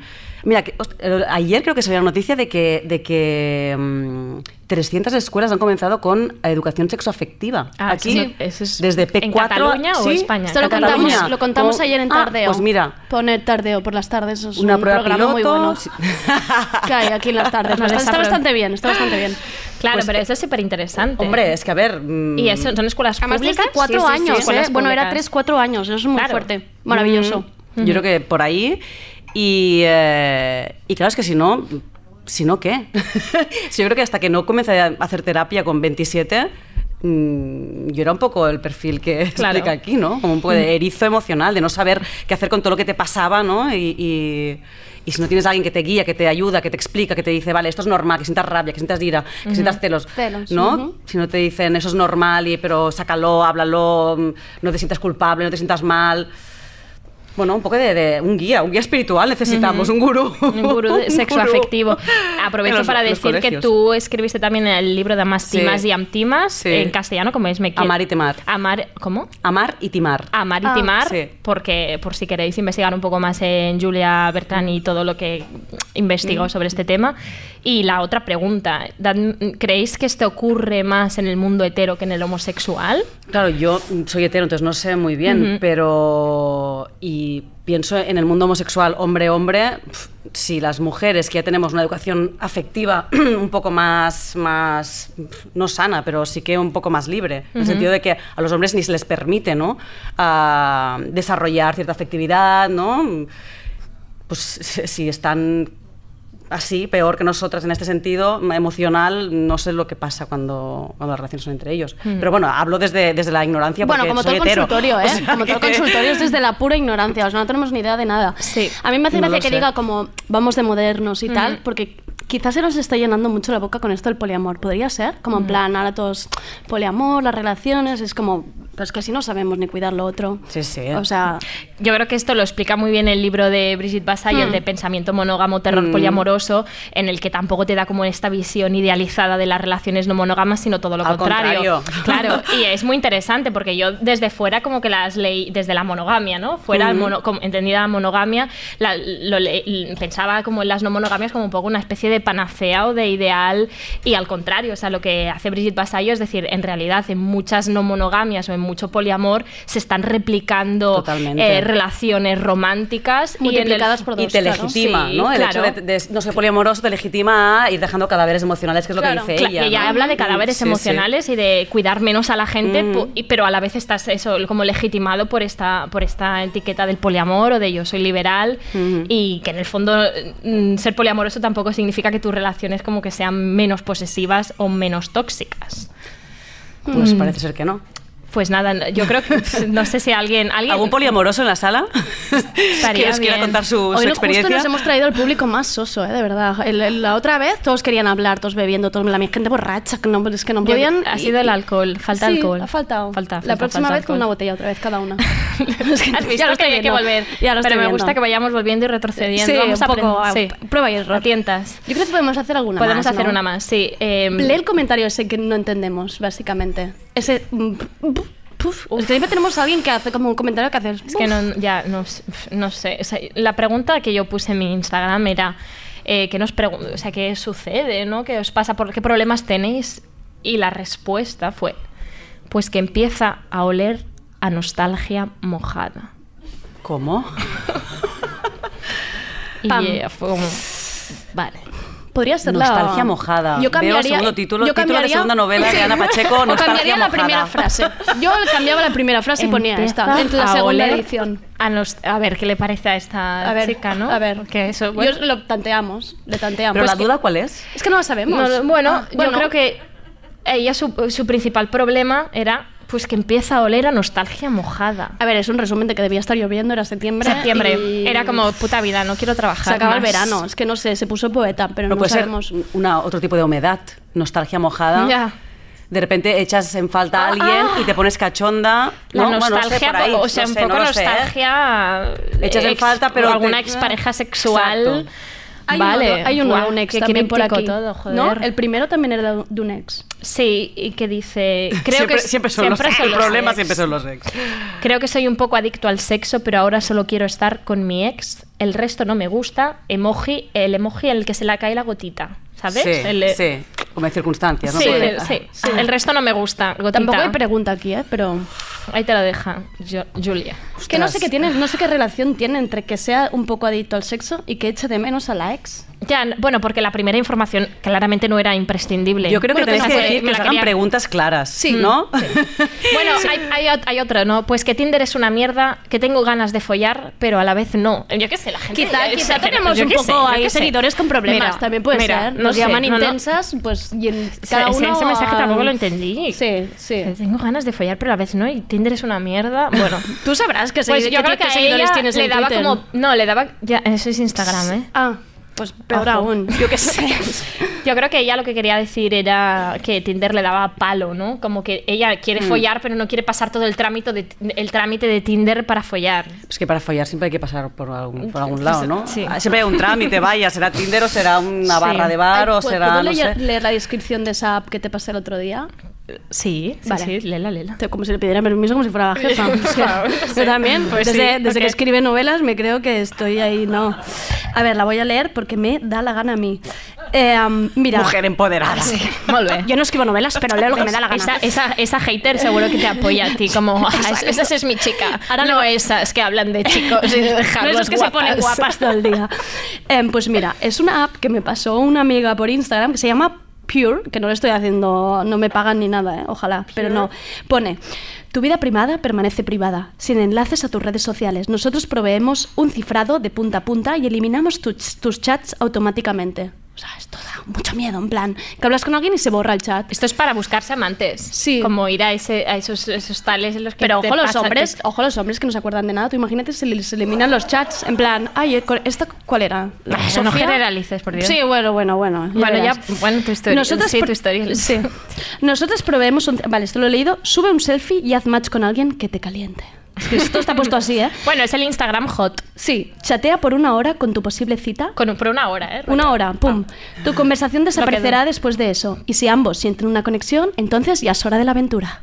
Vale. ¿Y cómo se llama la app? dices? Push. Pure Eh, dating. pure, de puro. Pure de pon- puro, dating, porque sí. lo demás es sucio. Esto es purísimo. Esto es puro. Bueno, esto esto es para, para gente que tiene pareja, ¿no? Y que quiere enrollarse con alguien. Bueno, y no, que lo sepa, no queden pruebas, Claro. ¿no? Exacto, que no es quede un lo rastro. típico que ir a unos, pues lo que decíamos, ¿no? Que tapan la matrícula y todo, una cosa Mm, muy sí, oculta, sí, sí, sí. clandestina. eh, Pues se lo recomendamos en- a este, que tiene ganas ¿A de quién? follar y ¿A Tinder es quién? una mierda. ¿Esto a quién? Al de Tinder pues es que una Tinder- mierda y que tiene ganas Pues, de pues, follar. Bueno, igual no tiene que esconder nada. Yo es que creo que esto es para gente que tiene que esconder No, algo. pero yo creo que es más rápido. O sea, que no Bueno, tienes quizá- esa bueno, conversación. tienes en una hora, ya en lo una tienes. hora lo tienes, eso es Que ya cierto. va bien, que Eso no es es en plan, no, llevo un mes hablando con este, no sabemos si quedar. Pues no. Mm, sí. Una hora y Un ya lo tienes. satisfier también para este chico.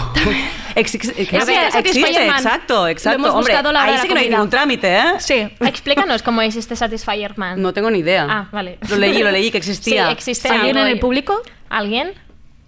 Ay, de Silencio. verdad. Es que parece que no haya nadie. No, es que la gente que escucha en clase va a pensar, ay, se están haciendo ver que tienen público, vaya flipadas. Pero tenemos, Es que- tenemos. Pero juro que hay gente delante nuestro, gente. pero están como todos en plan agachando la cabeza. Ya, bueno, dejamos el micro para la otra parte porque igual les interesa más, como que se enmarcar a una cosa como más... No, yo no, hablo de mi... vi- o yo no, hablo- forcemos. no forcemos. Nos hemos dado cuenta que también cuando forzamos a la gente a saludarnos, a Hablar, hacer cosas, estamos ahí forzando situaciones. Eh, eh, otra, pre- otra consulta, quizá ya es la última, puede Sí. ser. Mis ataques y mi masculinidad me forman, me ayudan y me hacen querer destruirme a mí mismo. Pero no hacen preguntas, ¿no? Os comentan cosas como a ver qué pasa, ¿no? Si- lo lanzo yo a la piedra y a ver qué pasa, Sí, ¿no? Sí, sí, no sé, yo... el consultorio estás viendo que tiene de consulta lo que... De alguna forma, como toda la. Cuando él es consciente de esa masculinidad, entiendo que más tóxica, dice eso le forma, le ayuda y le hace querer destruirse a sí mismo. Pero la gente es muy contradictoria, ¿no? Yo O sea, te forma, pero te, te- te- mm, te destruye al mismo tiempo, que eso, eso es verdad que pasa. Claro, Eso ¿y, pasa. y qué, ¿Y qué hacemos con este, Em, esta persona? No sé. Dejarla vivir, primero dejarla vivir. Los, somos como pésimas para él, Sí. de- como expertas para él, yo qué sé. Es que no se me ocurre absolutamente Ir nada. al ¿eh? psicólogo, chico. quizá, ya está. Lo derivamos a, A profesionales, profesionales. Lo derivamos. Vale. Lo derivamos. Ventanilla 4. Ya está.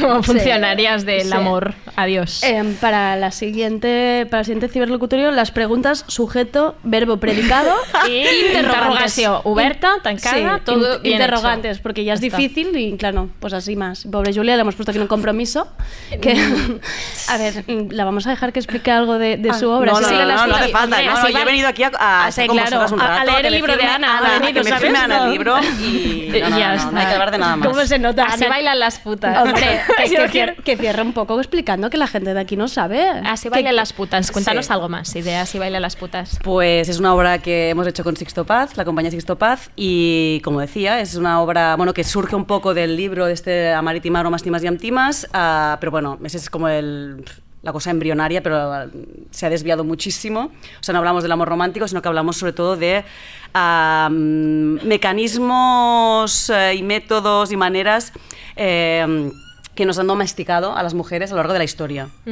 ¿Vale? Que nos han domesticado, controlado o intentado limitar nuestros movimientos y nuestra sexualidad. Entonces, el twerk es como un vehículo para explicar todo eso. Pero a partir del twerk hablamos desde la caza de brujas, hablamos del terror sexual, esto que explica Nerea Barjola en su libro Microfísica Existe del Poder, eh, de violencias sexuales, o sea, que parece todo muy divertido, pero luego eh, es un poco que te forma y te, de- y te destruye un poco. Vale. ¿eh? Es un poco lo que le pasa a este chico. Sí. Y bueno, es una obra en la que tú entras allí, no hay asientos. eh, ¿Se baila? ¿Baila se el baila, público? se baila. Ah, qué guay. Sí. Quien quiera, ¿eh? porque la gente entra acojonada en plan. Bueno, ya hemos Bueno, visto aquí. como es esa claro, gente- a estos No, no, los verdad, lleves, es que es ¿eh? el mismo público. estos no los lleves. bueno, Entran y me miran las- Sí. porque Bueno, no. pues no, es el mismo público, o sea, perfecto. Véndelos porque seguro que van. no se van Barcelona, es que Barcelona tiene esta cosa. Venid, eh, si queréis mover el culo, mm, estará Andrea también enseñando cómo se hace. Bro- Espai brossa del 2 Bueno, al 20. sí. ¿No? Ay, ¿O no? da- sí, sí, sí, Ah, sí. Ah, vale. Es cuando haces la promo mal ahora. No, es que no, No, Sanari pens- Brosa. Es que pensaba Ah, que estaba diciendo mal las S, ojo, ¿eh? Era Brosa, brosa. brosa, brosa. Se ha cambiado el, el nombre y antes era la Sec Espai Brossa i ara és Sanari Brossa. Vale, Però vale, vale. eh, a Sanari Brossa sí. del 2 al 20 Sí, d'octubre. sí, 2 al 20 sí. d'octubre. Sí, ¿vale? en el Greca acotaron muy rápido las entradas, lo digo para... Para que lo Venga, sepáis. venga, venga, venga, compra, compra, compra, Más, compra, más, ya. más. Eh, ¿Quieres vender algo más? No, ya está, que se queda ahora al final para la firma, ¿no? ¿Te quedarás luego? Vale. Hombre, claro. Vale, vale. Para eso he Para venido. tus has venido para Solo he esto. venido para Esto eso. era la excusita, de pasar Y el para la ratito. cerveza. Ya. Que no Ya pasa está, nada, Ana, que ya que está. sí, Que, que sí, si que has sí. leído un trozo del libro y yo ni en mis mejores sueños leía ese trozo. no estaba en tu- en En el ciberlocutorio. Esto lo llego a anunciar en Twitter. Vamos, Y madre nos dejamos mía, de hablar. petamos el Nos sitio. dejamos de hablar. Eh, pues nada, muchas gracias, Julia. Gràcies per estar aquí, no, Julia. vosaltres, y espero Per que esta gente que, que, ciberlocutorio. que ha consultado que no, Que no nos- esté peor, que no, esté peor que antes, no. ¿no? Que sí, que hayan pasado la misma pregunta a otra gente, ¿no? Un poco. Exacto. O sea, sí. su amiga, ¿no? Sí, que no nos sí. reemplacen por nadie. No creo que eso esté pasando, pero por si acaso. Está bien de- decirlo. Sí, está bien sí, sí, decirlo.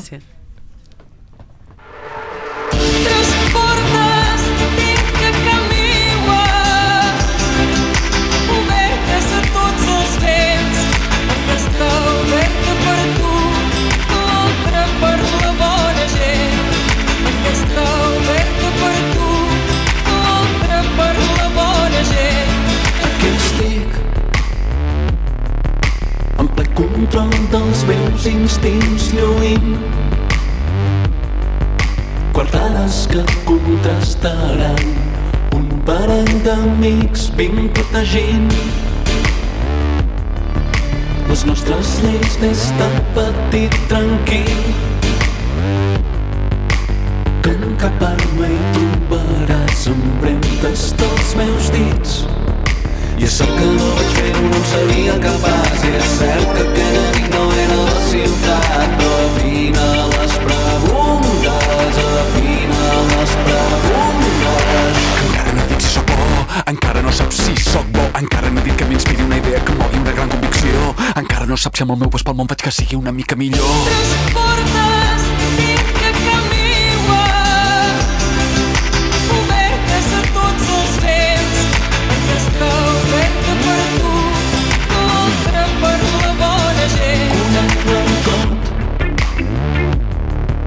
de la comunitat em trobaràs. Dins d'una casa respectable gaudint de ser estimat encaixo mans.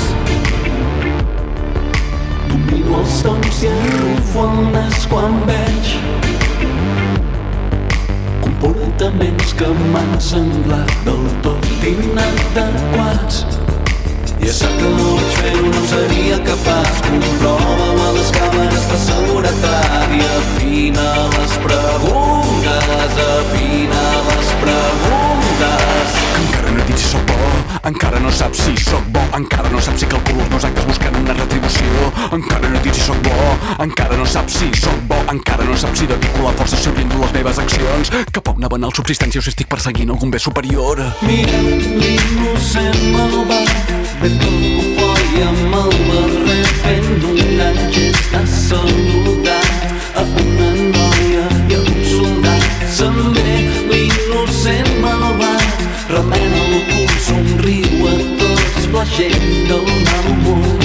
A sort dels desviats garant de la veritat i qui deu ser on va d'on ve què vol que té i què carai li han explicat aquests nivells d'hilaritat Encara no saps si sóc bo, encara no he dit si sóc bo. Encara no saps si em domina la mandra si estic espatllat per la por. Encara no he dit si tinc l'ànima pura o si em veig en les baixes passions. Encara no saps uns minuts necessito que llois aquesta cançó. Encara no he dit si la joia dels altres em porta només alegria o em fa brollar dins un verí, una metzina, una forma subtil de dolor.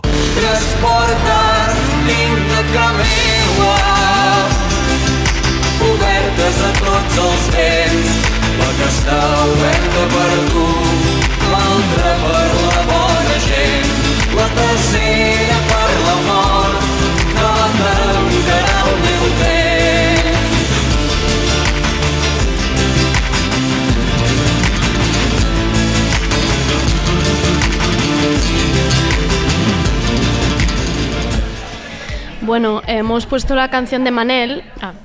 porque nos gusta un poco, pero también para redimirnos, porque el otro día... eh, Te cebaste. Me cebé, pero era el vino, os lo juro. Hoy no he bebido y... No estás borracha y estás como estoy más- Muy bien. más No, calmada. Y hemos de decir que por primera vez en la historia del ciberlocutorio llegamos con mucho tiempo a la mesa redonda. Y eso se debe que no hemos consumido alcohol. Es tristísimo, pero es Eh, así. El alcohol alarga el tiempo, ya lo hemos visto. No hay que trabajar bebiendo alcohol, que por No. eso las empresas lo prohíben. O sea, Eh, es sí, que todo pues tiene- había una razón. Ahora Sí. nos hemos dado cuál, cuál era. Claro. Y pues nada, que tenemos muchísimo tiempo para hablar. Sí, ¿y querías decir algo de Manel más? No, y, bueno... mm, par- Que par- perdón. Perdó. Vale. Ja està. Ja està, no? Que em caieu, Ho molt, sento. em caieu molt bé I... y que si queréis enviarme el disco, pues a baixados 10. Que nos ha gustado, más o menos, Mm, la bueno, canción. Sí. ¿No? Sí. ya está. Ahora vamos, ahora sí empezamos esta última parte, que es el programa, o sea, el programa, es el pro- ahora empieza el programa. ¿te imaginas? Lo demás, está chalada, Un ¿no? Lo momento, demás estamos no- dando por supuesto que nos escucha Manel. Esto es muy, muy ir muy está, flipadas. sí. En plan, hemos. mm, Bueno, sí, ya está. que, que empezamos la última parte del programa, eh, esta tertulia para hablar de autoexplotación, trabajo precario, ansiedad. Y... Es que no hacemos sumario ahora que lo pienso. Nunca explicamos de qué vamos a hablar. La gente viene aquí un poco. Bueno, porque la gente nos quiere, Ya, pero que no. de- Ya. Pero porque nos conocen. Ya, ya, ya. Es No, como la gente que compra mi libro, más que o menos. haciendo Son fatal las mismas personas, no hay más. No hay más gente en el mundo. Están ellas dando vueltas Que no hemos hecho sumario, perdón, pero de esto va la Sí, mesa redonda. ¿vale? Y nada, yo quiero empezar con un texto que escribió el periodista Nacho Pato, eh, lo escribió en su medium, ah, luego ha sido publicado en La Marea, y habla un poco del tema que vamos a ir centrando. Dice, vuelve la chaquetita, vuelve el spinning, el diazepam, las novelas, las novedades editoriales, las presentaciones, charlas, eventos, la nueva programación, el networking, ya en serio, con un vino. Y vuelve tu nombre, la temporada de dar de más, el contador de horas extras de la 19-20, 2019-20. Eh, nada, era un texto tristísimo Sí. sobre septiembre de ahora Novedades empieza editoriales, bueno. Eh, sí. No sé por qué hemos escogido este trozo del No, texto. que era No, como no, no, vuelve, ya vuelve ya. eh, pero Nacho lo que decía como Sí, desde sí. esa cosa de vuelve, vuelve toda esta puta mierda que De es para, para venderte a ti mismo y ganar en el fondo pues eso, seguir como eh, haciendo más lucrativa tu, tu yo, tu personalidad online o no online y Crear y la ganar. URL nuestra, o sea, sí, plan- como en el fondo como esta, esta idea súper individualista del trabajo y, y nada, es- o sea, eso es la autoexplotación, o sea, más allá de lo que te explotan en empresas asalari- cuando seas asalariado o no, es lo que tú te autoexplotas cuando cuelgas tus imágenes a Instagram porque quieres ser una persona guay y quieres que alguien te diga algo ¿no? y quieres que te inviten a una charla en la conferencia. sí. Es como parece que te estoy diciendo. es que no, no sé de qué, yo no sé de qué me hablas. ¿Qué, ¿Qué tal llevas Eh, la autoexplotación? Yo, yo, Andrea. yo muy bien, yo bastante bien, soy llevo tres horas hablando aquí en la No, es broma, estoy muy contenta, pero eh, vuelve un poco el miedo a no saber decir que no a cosas, ¿no? De Claro. que hay gente escuchando historias de personas que, bueno, todos lo sabemos, que están llegando al límite, que casos de ansiedad, de sentir, te sientes un poco como que estás tirando la toalla. ¿no? Y de repente te preguntas, ¿somos distintas nuestra generación de nuestros padres o de personas mayores que lo pasaron mal, lo pasaban mal, pero no era como esta que te sientes que ahora todo el mundo va al psicólogo. Y no es como, lo digo como un plan, una banalidad, pero es que estamos necesitando ayuda. Y esta idea de no poder de- decir que no a nada, porque ahí sí dejan de contar conmigo y sí se olvidan de mí. Olvidar, ¿eh? Qué horror decir Sí, esto en el sí, sí, trabajo. sí, es así. Eh, para hablar de todo esto, eh, tenemos una mesa muy guay. Eh, vamos a empezar por la persona que no está presente en la mesa, pero sí está al teléfono. Eh, se llama Jorge Moruno, escritor, sociólogo y político. Es, dipota- es diputado por Más Madrid, eh, pero sobre todo nos interesa mucho porque es autor de un libro clave para analizar todo esto de lo que hablábamos. El libro se llama No tengo tiempo, Geografía de la precariedad, editado por Acal. Y a Jorge, en principio, lo deberíamos tener por aquí. Hola, Jorge. Hola, ¿qué tal? Buenas Hola, tardes, ¿qué tal? Bien. Siempre nos gusta poner a prueba la tecnología, Sí, siempre traemos como- a alguien al teléfono para que haya un poco más de nervios y Tensión. la ansiedad tenerla presente siempre. Sí. Es importante. Se escucha bien, ¿no? Más Sí, menos. Perfecto. No, te perfecto. escuchamos genial, Jorge. Perfecto. Vale, genial, genial. Sigo presentando la mesa. También tenemos a Berta Gómez, es periodista especializada en género, investigadora sobre ecofeminismo, ha escrito en El Mundo, Picara Magazine, Diario.es y El Salto, entre otros. Bueno, de chao. Es cofundadora de la maravillosa revista online La Front de Mac. Tenemos aquí a la otra cofundadora sentada por, Por el, ahí, por entre el público, Anabel. Anabel. Anabel, luego te dejamos coger el micro porque nadie ha hablado, pero tú lo puedes coger. La Front de Mac. sí, los tenéis que seguir. Es Sí. maravillosa la revista. Y luego también contamos con Silvia Pérez. En Twitter la podéis seguir en la cuenta Todófoba. Eh, Silvia tiene 22 años, ¿sí? Sí, 22 Correcto, años. Dilo, ¿vale? dilo, dilo, dilo alto. Dilo. 22 años. 22 años. Así Qué, qué ofensivo, qué ofensivo. Es, me, parece, me parece, bueno, inhumano prácticamente. Eh, es estudiante universitaria y trabajadora a tiempo parcial en una panadería. Ya no, me han echado. Uf, vale, está- te hemos pillado en el momento clave de tu vida. Maravilloso. Silvia, yo era como. Silvia ya no es millennial, es generación Z. eh, Y eso, que tu visión nos interesa también mucho para ver eh, en el desaguisado en el que tú te encuentras. Que el nuestro era fuerte, el de Jorge era otro, pero el tuyo es otra historia que ahora nos vas a contar. Y. Ah, sí, para empezar, para empezar a leer el fragmento queríamos tener un testimonio que viniera aquí de una persona que dejó su trabajo, pero ella ha preferido mantenerse en anonimato para que, para que entendáis un poco también em, a qué punto nos pueden llevar estas cosas y hasta qué punto nos afectan en la vida personal de no querer ni aparecer ni querer que se relacione contigo. Leo un trocito, la verdad es que era un mail precioso, y os leo un trozo. Ella dice, tengo 29 años y hace unos meses he dejado el trabajo por el que me había preparado prácticamente toda la vida. Harta de no tener horarios, de poca planificación y que todo valga. De pasarme jornada de 12 y 14 horas dentro de una oficina, de no poder ver la luz del sol y de no estar tranquila nunca. Cinco años después he explotado. Cuando tomé la decisión expliqué durante meses los motivos por los cuales quería irme, pero no me entendieron. La única conclusión fue que yo era millennial y que los millennials no queremos trabajar tanto. Creo que esperan que vuelva cuando se me pase el pronto. He acabado odiando mi profesión y ya no me quiero dedicar a eso. Me escapo, me siento mal, siento que los he decepcionado, pero primero iba yo. No podía entregar mi vida de esta manera a cambio de dinero. hmm, Bueno, no podías eh, entregar mi vida a cambio de, es que de es- dinero. es- a mí se me pone la piel de gallina cuando lo leo, pero sí. Eh, nada, para empezar un poco, que mm, no sé si que, os sugiere, ¿no? Este, esta, como este relato, este testimonio de una persona que dice que, que- que eso, que siente por un momento que todo el tiempo que está invirtiendo en una empresa no vale, no vale tanto, más allá de lo económico, que es importante, pero que ya como acaba explotando. Bueno, yo, a mí me sugiere mucho dolor también, mucha esa, esa piel de gallina, ¿no? Eso, esa identificación también con la persona que está hablando, porque al final, aunque no sea algo que he sentido, pues es algo a lo que en algunos momentos sientes que te encaminas, ¿no? Y cuando paras, cuando decides que ya es suficiente, hasta que no explotas, ¿no? El, el tema es identificarlo antes, pero es que es muy complicado, porque estás tan en esa vorágine, todo el mundo te exige, tú te autoexiges y, y claro, no deberíamos llegar a esos momentos, pero ¿cómo lo identificas? Jorge, tú estás por ahí, no sé qué, qué- qué- qué te ha sugerido todo esto y, y la, y lo que tú has estudiado también en el libro, de esa, esa, esa muletilla del no tengo tiempo, no me va bien, no, no- tengo que priorizar otras cosas antes que, que otras.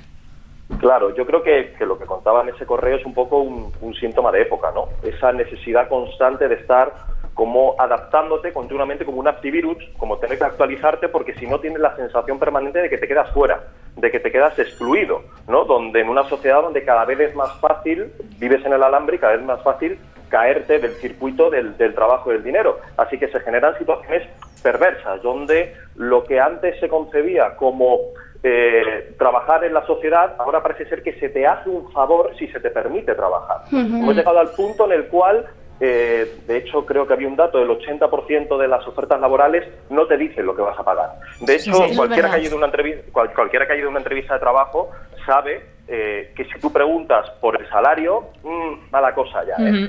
Eh, se está exigiendo demasiado. Es que no, no te quieres comprometer con los valores de la empresa. Eres muy materialista, te estás preocupando por el dinero, ¿no? Nosotros te ofrecemos otro tipo de posibilidades.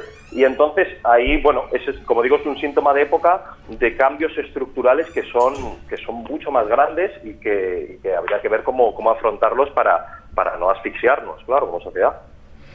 Porque tú, Jorge, realmente crees que es algo generacional, porque hay gente que lo pone en, lo pone en duda o atribuye a, a- a esta generación o a los jóvenes un tipo de características como más de más malcriados, más, más, más que esperamos que nos pasen las cosas, en vez de atribuirlo a que realmente hay una precariedad que nos está empujando y presionando. Bueno, lo de la precariedad en realidad no es nada nuevo. Lo que ha pasado es que con la crisis se ha intensificado y se ha expandido a más sectores de la población. Pero ya antes de 2008 ya había por lo menos una generación o generación y media que venía masticando precariedad desde hace mucho tiempo. Recordemos que Felipe González metió las ETTs en el año en el año 84. Entonces, que nada de eso es nuevo, lo que pasa es que ahora, como digo, se ha acelerado, sobre todo con, con las aplicaciones móviles, ¿no? Que, está como mm, floreciendo todo eso que se llama más llamada eh, economía colaborativa. No, no, no creo que se le pueda sacar a una falta de carácter de la juventud, ¿no? Que es que, mira, les- no se quieren esforzar y por lo tanto eh, no consiguen los logros que deberían conseguir. Eso, eso es mentira. Hoy hay toda una generación que van pasando los años, llegan a los 25, a los 30, a los 35 y de alguna manera su vida no deja de ser un continuum de cuando tenían 20 años. Eh, y, y eso no solo porque quieran, sino porque hay una incapacidad estructural para que puedan desarrollar su propia vida con unas condiciones mínimas ¿no? de, de seguridad, de, de- de estabilidad y de algún modo de, de certeza, ¿no? que es lo que ha desaparecido. Mm. Ah, Yo pensaba en esto que también nos había conducido todo este escenario a una suerte de infantilización constante, o sea que nosotros nos podemos creer muy maduras, pero cada tanto tenemos que estar o pidiendo las llaves del coche para que nuestros padres no- nos acompañen en otra mudanza o eh, mamá, ¿qué hago? Porque tengo que cambiar nuevamente de trabajo, ¿no? Como que Claro. nos Sí. siento como una, una infantilización impostada o forzada. Eh, Silvia, tú que eres más joven, tú tienes 22 años, ¿qué te encontraste o cómo empezó? ¿Cómo ves? tu movida? ¿Cómo ves la, la vida? Pues yo lo veo fatal ¿Vale? desde el principio, porque a ti te prometen desde pequeña que, bueno, tus padres son pobres, pero tú puedes llegar a tener una mejor posición que ellos. Vas a la universidad, te sacas un máster, pero esto no está pasando actualmente.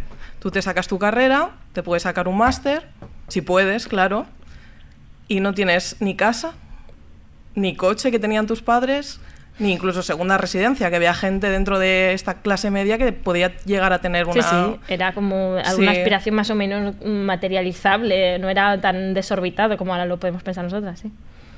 Y ahora, ¿tú, tú trabajabas antes en una panadería para poder costearte los estudios o cómo era este asunto? Sí, yo trabajaba, bueno, llegué a trabajar jornada completa, que era una burrada y no me daba para la universidad, pero sí tenía que trabajar para poder costearme la universidad y mis gastos propios.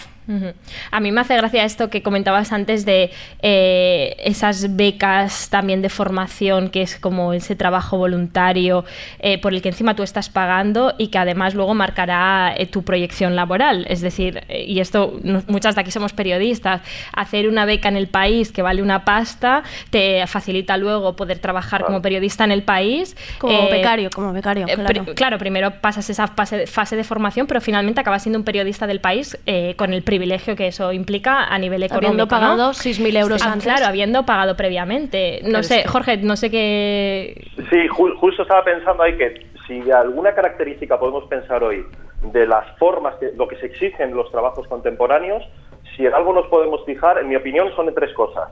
Una, cómo ha funcionado siempre el periodismo, en el sentido de que tienes que estar pegado a la realidad, a lo que pasa, 24 horas, 7 días a la semana, y, y no puedes decir, no, mira, estoy fuera del trabajo, ¿no? Esa no separación entre tiempo de vida y tiempo, y tiempo de trabajo. Y luego el trabajo característico del, del mundo cultural, la idea de los bolos que van saliendo, ¿no? El, la- el trabajo que vemos cada vez más hoy, precario, que dura seis días, eh, que dura un día, una semana, es un trabajo por bolos. El problema es que nadie puede construirse una vida alrededor de este tipo de trabajos porque no tienes una mínima seguridad en, en los, en los ingresos. Pero es que esto llega a tal punto ya que se vive como una suerte de experiencia de vida, donde Sí, sí. tu vida tienes que pensarla como un deporte de riesgo, ¿no? Yo le invito a todo el mundo a que se meta en el YouTube y ponga eh, EADA Business School o Business Experience, o algo así, que es un vídeo de una, mm, creo que es una escuela de negocios, y es un vídeo promocional, y es realmente, o sea, da miedo, porque pa- parece casi como una secta fanática, que es pues un tipo escalando el Everest, otro eh, haciendo surf, Un entrepreneur. Sí. claro, la solución está en ti y tienes que vivir la vida como si fueras Indiana Jones. Entonces, claro, el problema es, ¿y qué pasa con quien no es Indiana, Indiana Jones? Con quien no logra escalar el Everest.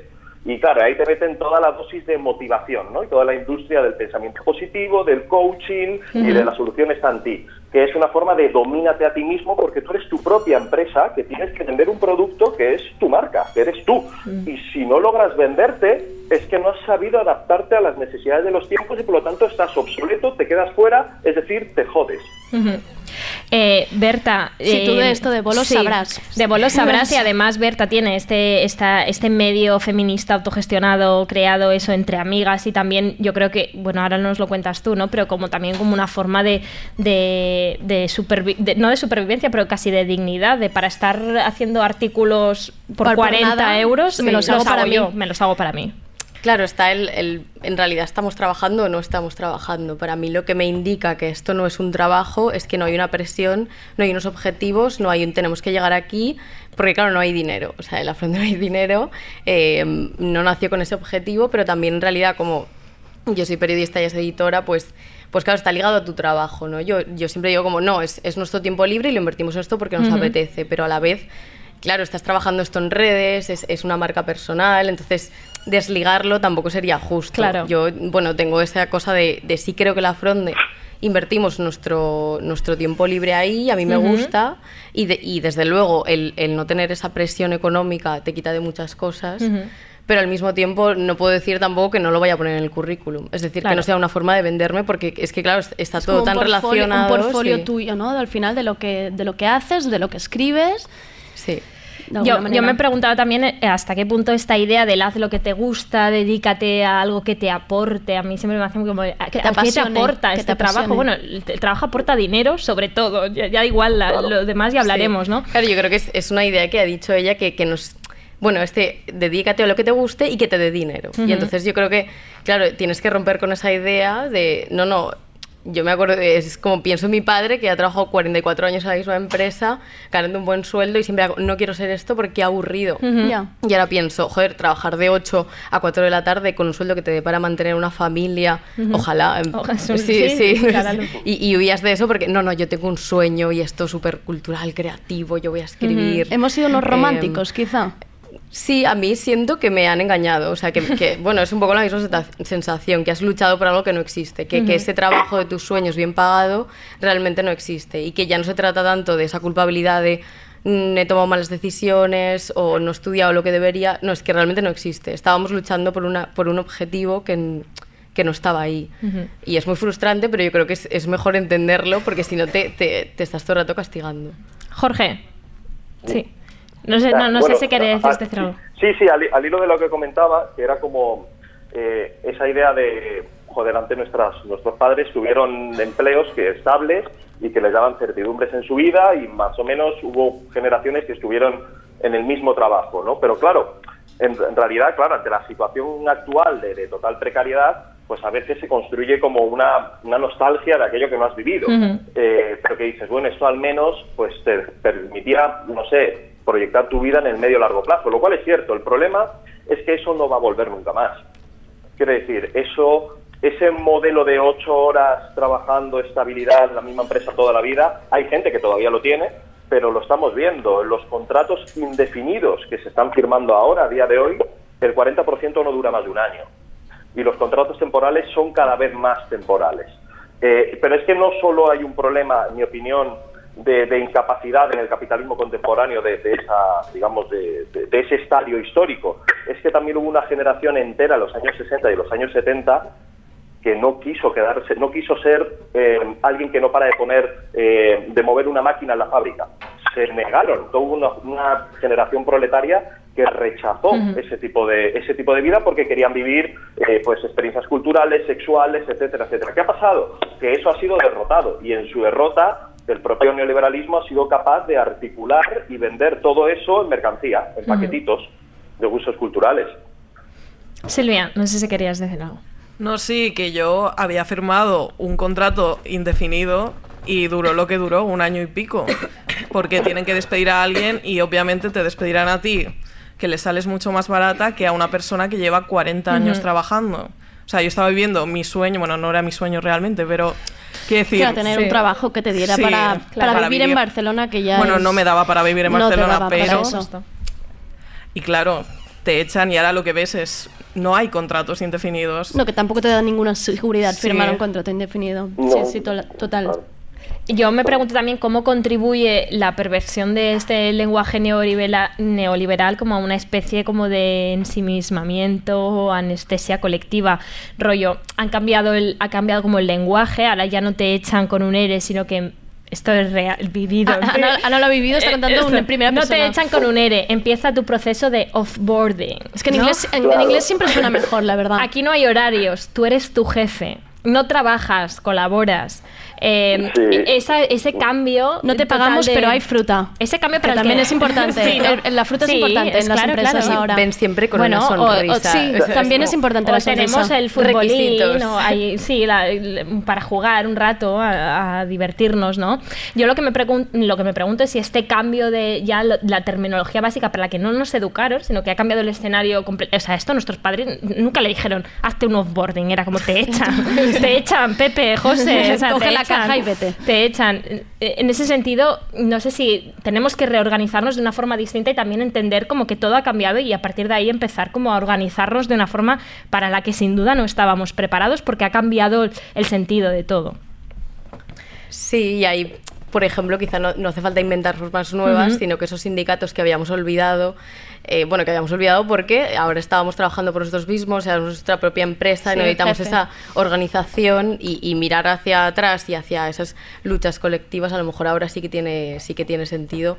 Bueno, tiene bastante y además es una cosa que no te planteas hasta que ocurren problemas. Y en el tema de la terminología, bueno, tú hiciste un artículo muy bueno de, de estas palabras Publicita más cosas de Ana, aparte del libro. A ver, Gracias. eh, Gracias, Hablemos de este, hablemos de este este artículo. Ahora. ¿lo, lo quieres leer? ¿Un trozo? No, yo no, sé, pero que sí que estas palabrejas en inglés que son desquiciantes porque, bueno, y para...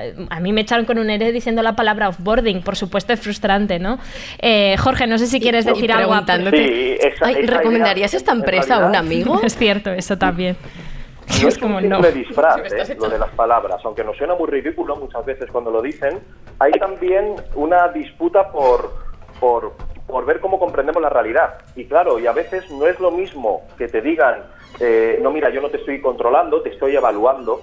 O, mm, no, no te contrato, tú colaboras, no te despido, te desconectas, todo este, todo este rollo. Te desconectas, eso también me deja alucinar, desconectar a la gente, Claro, sí, es- sí. Es muy de Uber. ¿no? Sí, Es sí, como sí, de sí. repente la aplicación te desconecta, ¡pum! Desapareces, Venga. ya no tienes relación contractual. Y te dicen, eres libre.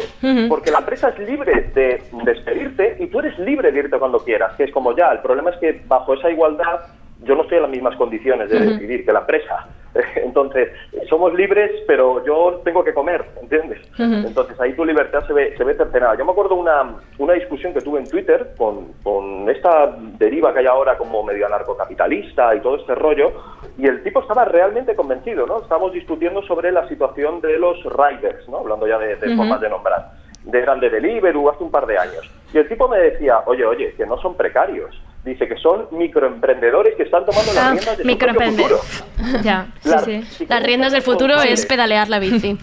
Y No, jugarte la vida cada porque te día. dicen, claro, te dicen, tú eres responsable de tu propio futuro. Claro, es que manda que huevos. darle a nadie. Claro, no te quejes, ¿no? Y ahí, de nuevo, toda la industria de la motivación juega en ese sentido para que tú eh, interiorices a ti mismo como, como la idea de que estás solo en el mundo y lo único que puedes hacer es tirar para adelante, saber venderte y, y buscarte la vida. Que ojo, que muchas veces no queda otra porque no lo comentaba lo comentaba alguien antes que es como pero es que precisamente tengo que actuar en este mundo yo tengo que comer Claro. y entonces se genera se genera como un cepo donde cada vez estamos eh, cada vez más gente más cantidad de la población tiene que trabajar es decir nunca antes como hoy ha habido tanta gente trabajando en Europa pero al mismo tiempo cada vez es más difícil reproducir la vida a través del trabajo entonces hay como un cepo donde eh, aquello que necesitas para acceder a los medios de vida, para poder comer, es también al mismo tiempo algo que, que- que te lo pone cada vez más difícil, ¿no? Porque los medios de empleo, los medios de trabajo,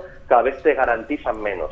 Y es ahí donde yo creo que hay que empezar a desplazar el foco del derecho al trabajo del siglo XX al derecho a la existencia. Derecho a la siglo vida. XXI. Claro. Claro, el de- eso es, el derecho a la vida, que en realidad tampoco es una idea muy nueva, es decir, derecho a la existencia lo escribía Robespierre, que es la primera ley social debe ser aquella que garantice un mínimo de vida digna al conjunto de la población.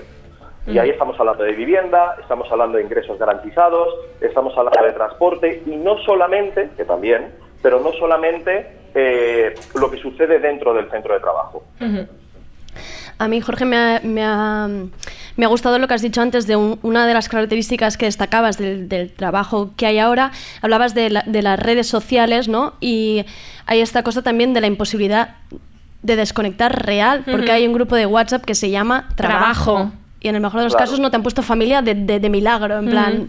Bueno, la gente esta que llama a su empresa, en esta casa no hacemos esto. Y es como, en esta casa no, esto, Esto esto es es trabajo, trabajo. esto es la oficina. Esto no es tu Claro. casa. No llames a tu empresa casa, para empezar.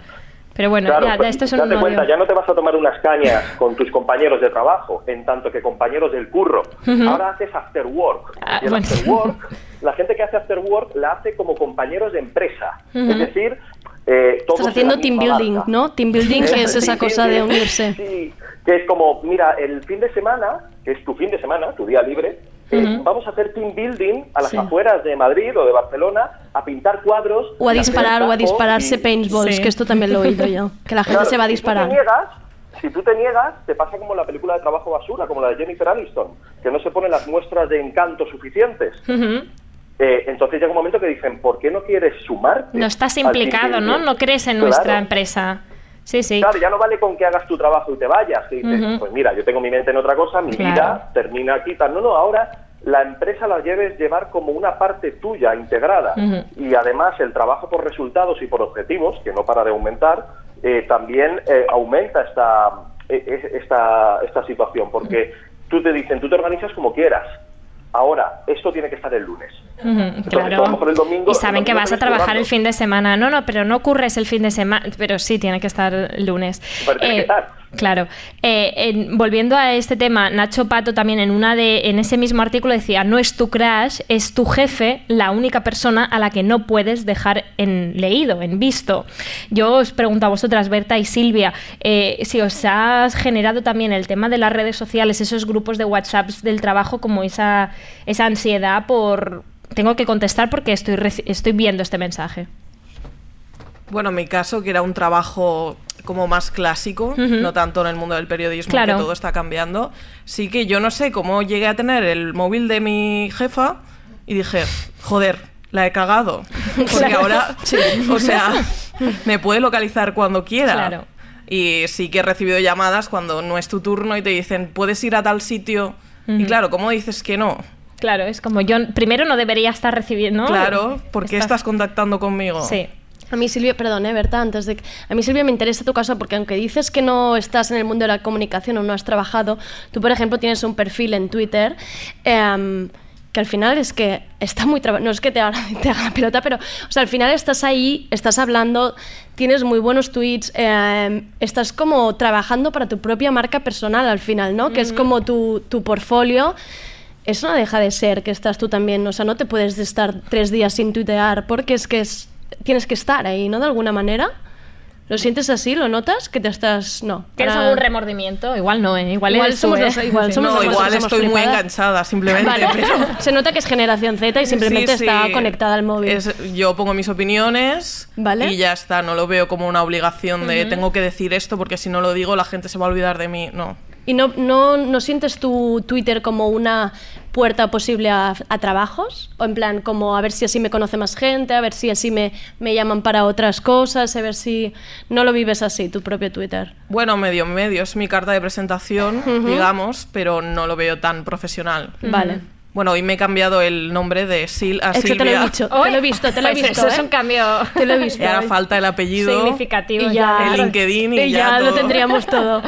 Berta, Sí, bueno, yo creo que, que es esto, ¿no? Siempre estás trabajando para ti mismo y, y es imposible escapar de ahí. Tampoco vamos a criticarnos entre, uy, estás poniendo Ujú. muchos tweets porque quieres vender algo, porque es que es como, sí, es- eh, todos son empresas, todos estamos trabajando ahí dentro y, y por nuestra propia identidad.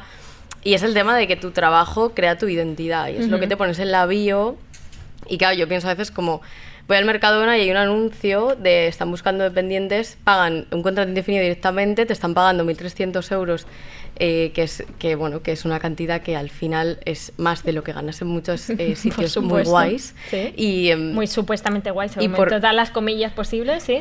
¿Por qué no echamos el currículum en Mercadona? Porque Ujú. cuando te preguntan en qué trabajas, eh, a lo mejor no quieres decir trabajo en Mercadona, Ujú. ¿no? Y ese problema de es que tú eres tu trabajo. Y entonces esto se, re- se ve en las redes y bueno, en general todo el rato en conversaciones, en de qué vas a hablar si no estás en este mundillo y te estás vendiendo. Hmm. Bueno, la, y la típica, la típica pregunta que yo creo que te marca también es el- la que te dedicas o de qué trabajas, que es casi una de las primeras preguntas que se hace cuando conoces a alguien y que en el fondo pues eh, seguramente tiene una, una cosa enormemente clasista, ¿no? Es por qué necesitas saber a lo que se dedica la otra Claro. persona. Jorge. Claro. No, justo eso. De hecho, estaba pensando ahora mismo, por lo visto en, en Los Ángeles, la gente te pregunta qué juegas. ¿A qué juegas? Esto yo no ¿Qué lo juegas? sabía. Que es, sí, vamos, yo no he estado nunca, pero me lo han, me lo han comentado, que es en qué inviertes tu tiempo libre, qué tipo de aficiones tienes y por lo tanto Claro. qué tipo de similitudes podemos, podemos llegar a encontrar. Pero todo esto de las redes sociales a veces se lanza como una crítica, eh, en- a mi modo de ver, como esencialista, como si antes de las redes sociales existía una suerte de comunidad impoluta y pura. Bueno, eso es mentira. La los tipos de comunidad que existían antes, a su vez, destruyeron las anteriores. Quiere decir que la historia siempre es un hacer constante. Lo que quizás todo esto de las redes sociales, esta idea muy muy de, de Italo Calvino, ¿no? De necesitamos vivir la vida lo más fotografiable posible, que ya no sabes si estás posando, si estás a la altura de la imagen que tú mismo te has construido en las propias redes sociales y por lo tanto tienes que estar a ese mismo nivel. Claro, no es casualidad que, no sé, en Instagram, no sé, todo el mundo tiene vidas perfectas o casi perfectas. O la pregunta es, ¿se tienen de verdad?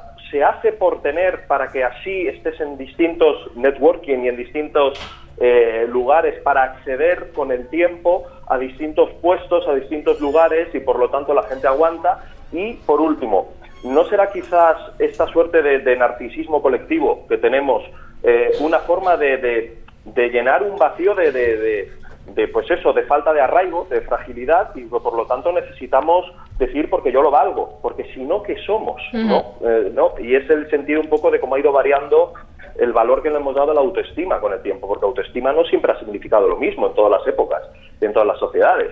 Eh, antes eran otro tipos de reconocimientos y otras formas de estar en el mundo. Hoy en día autoestima significa cómo proyecto mi yo sobre el mundo, cómo tengo la mayor cantidad de experiencias y cómo yo mismo voy creciendo, ¿no? Como disolviéndome en, en múltiples experiencias y, y vivencias. Eso, a propósito Bueno, de las redes, Berta. Yo, eh, no por co- contestar o contrarrestar, pero creo que por lo menos, o, o al menos se puede en mi ambiente, como que ya sí que hay una actitud un poco cínica o un poco crítica hacia todo esto. O sea, por Sí. lo menos lo vemos, por lo menos lo hablamos. Y, y Twitter a veces te sirve para crear una comunidad de gente con la que no trabajas, pero que tienen esas situaciones y te hace reírte de eso. Y, y quizá falta como herramientas después para contestar, pero por lo menos hay, creo que sí que, que estamos un poco separados, que quizá hay una generación eh, por delante que nos está, bueno, que, que es la que ha creado ese mercado y que nosotros a eso ya, pues, bueno, te, te sometes porque es lo único que hay y porque qué vas a hacer, no conoces otra forma, pero por lo menos eres consciente de que la fruta no te paga el alquiler y de que esas promesas o esas exigencias de una sonrisa constante no tienen ningún sentido. Y por lo menos tienes un, un espacio para compartir eso. No sé si es mi entorno, pero, pero es lo que siento que, que te salva un poco. Sí, yo, yo creo que también puede haber una parte de divertimento en las redes sociales, que creo que es lo que hace también mi generación o generaciones más nuevas, que lo que intenta es crear comunidad. No estás buscando trabajo, estás buscando amigos, que bueno, quizás sí que es un poco conflictivo, pero al menos no es quiero vivir de el TikTok, que habrá gente que lo hará, pero quiero subir este vídeo porque me apetece y me divierte.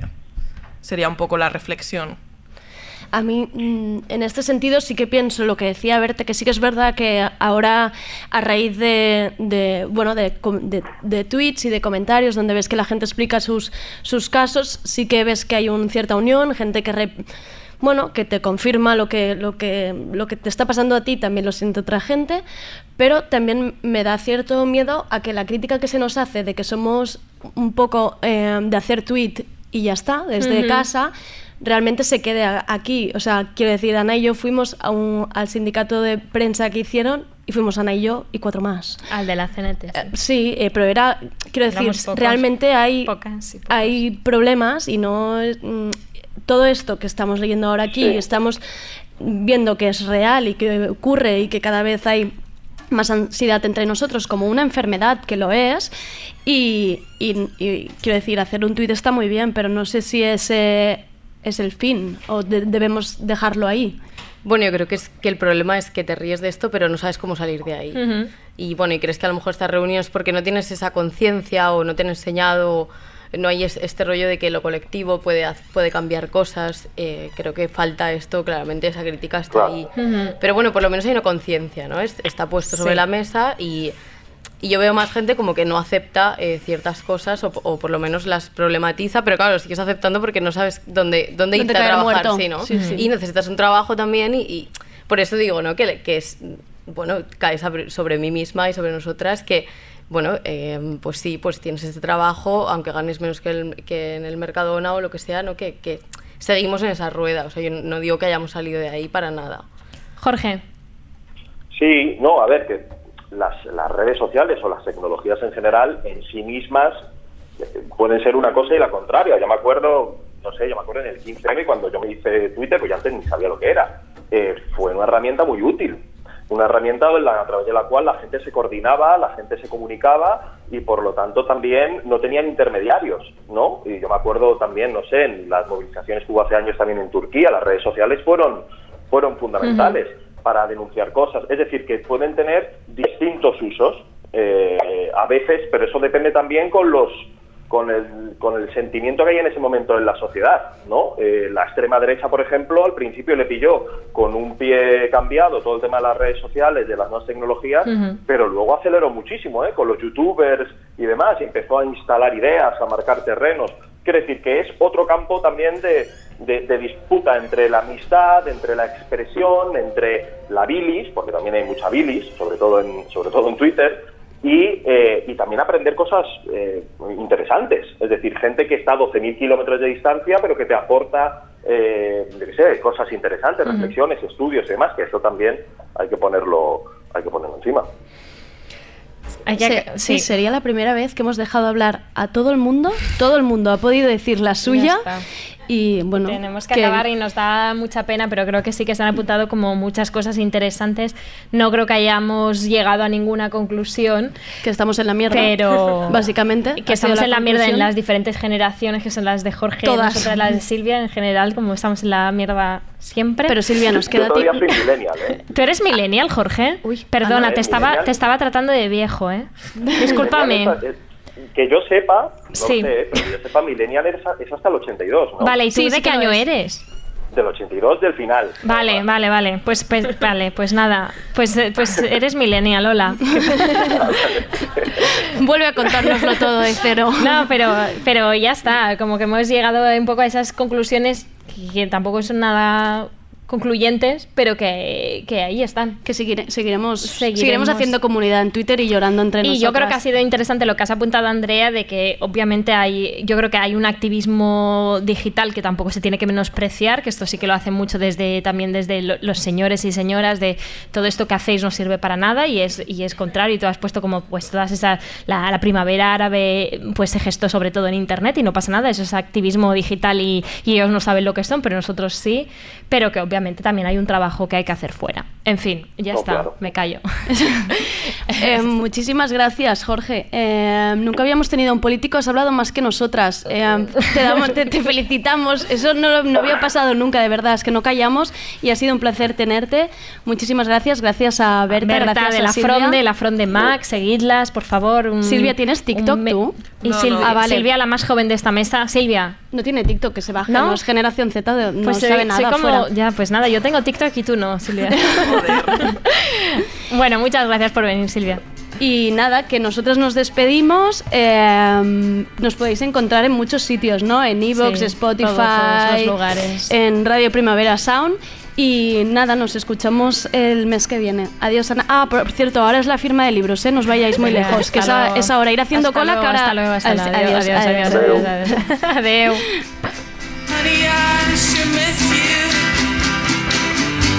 I. la firma, traer un boli para. I'm so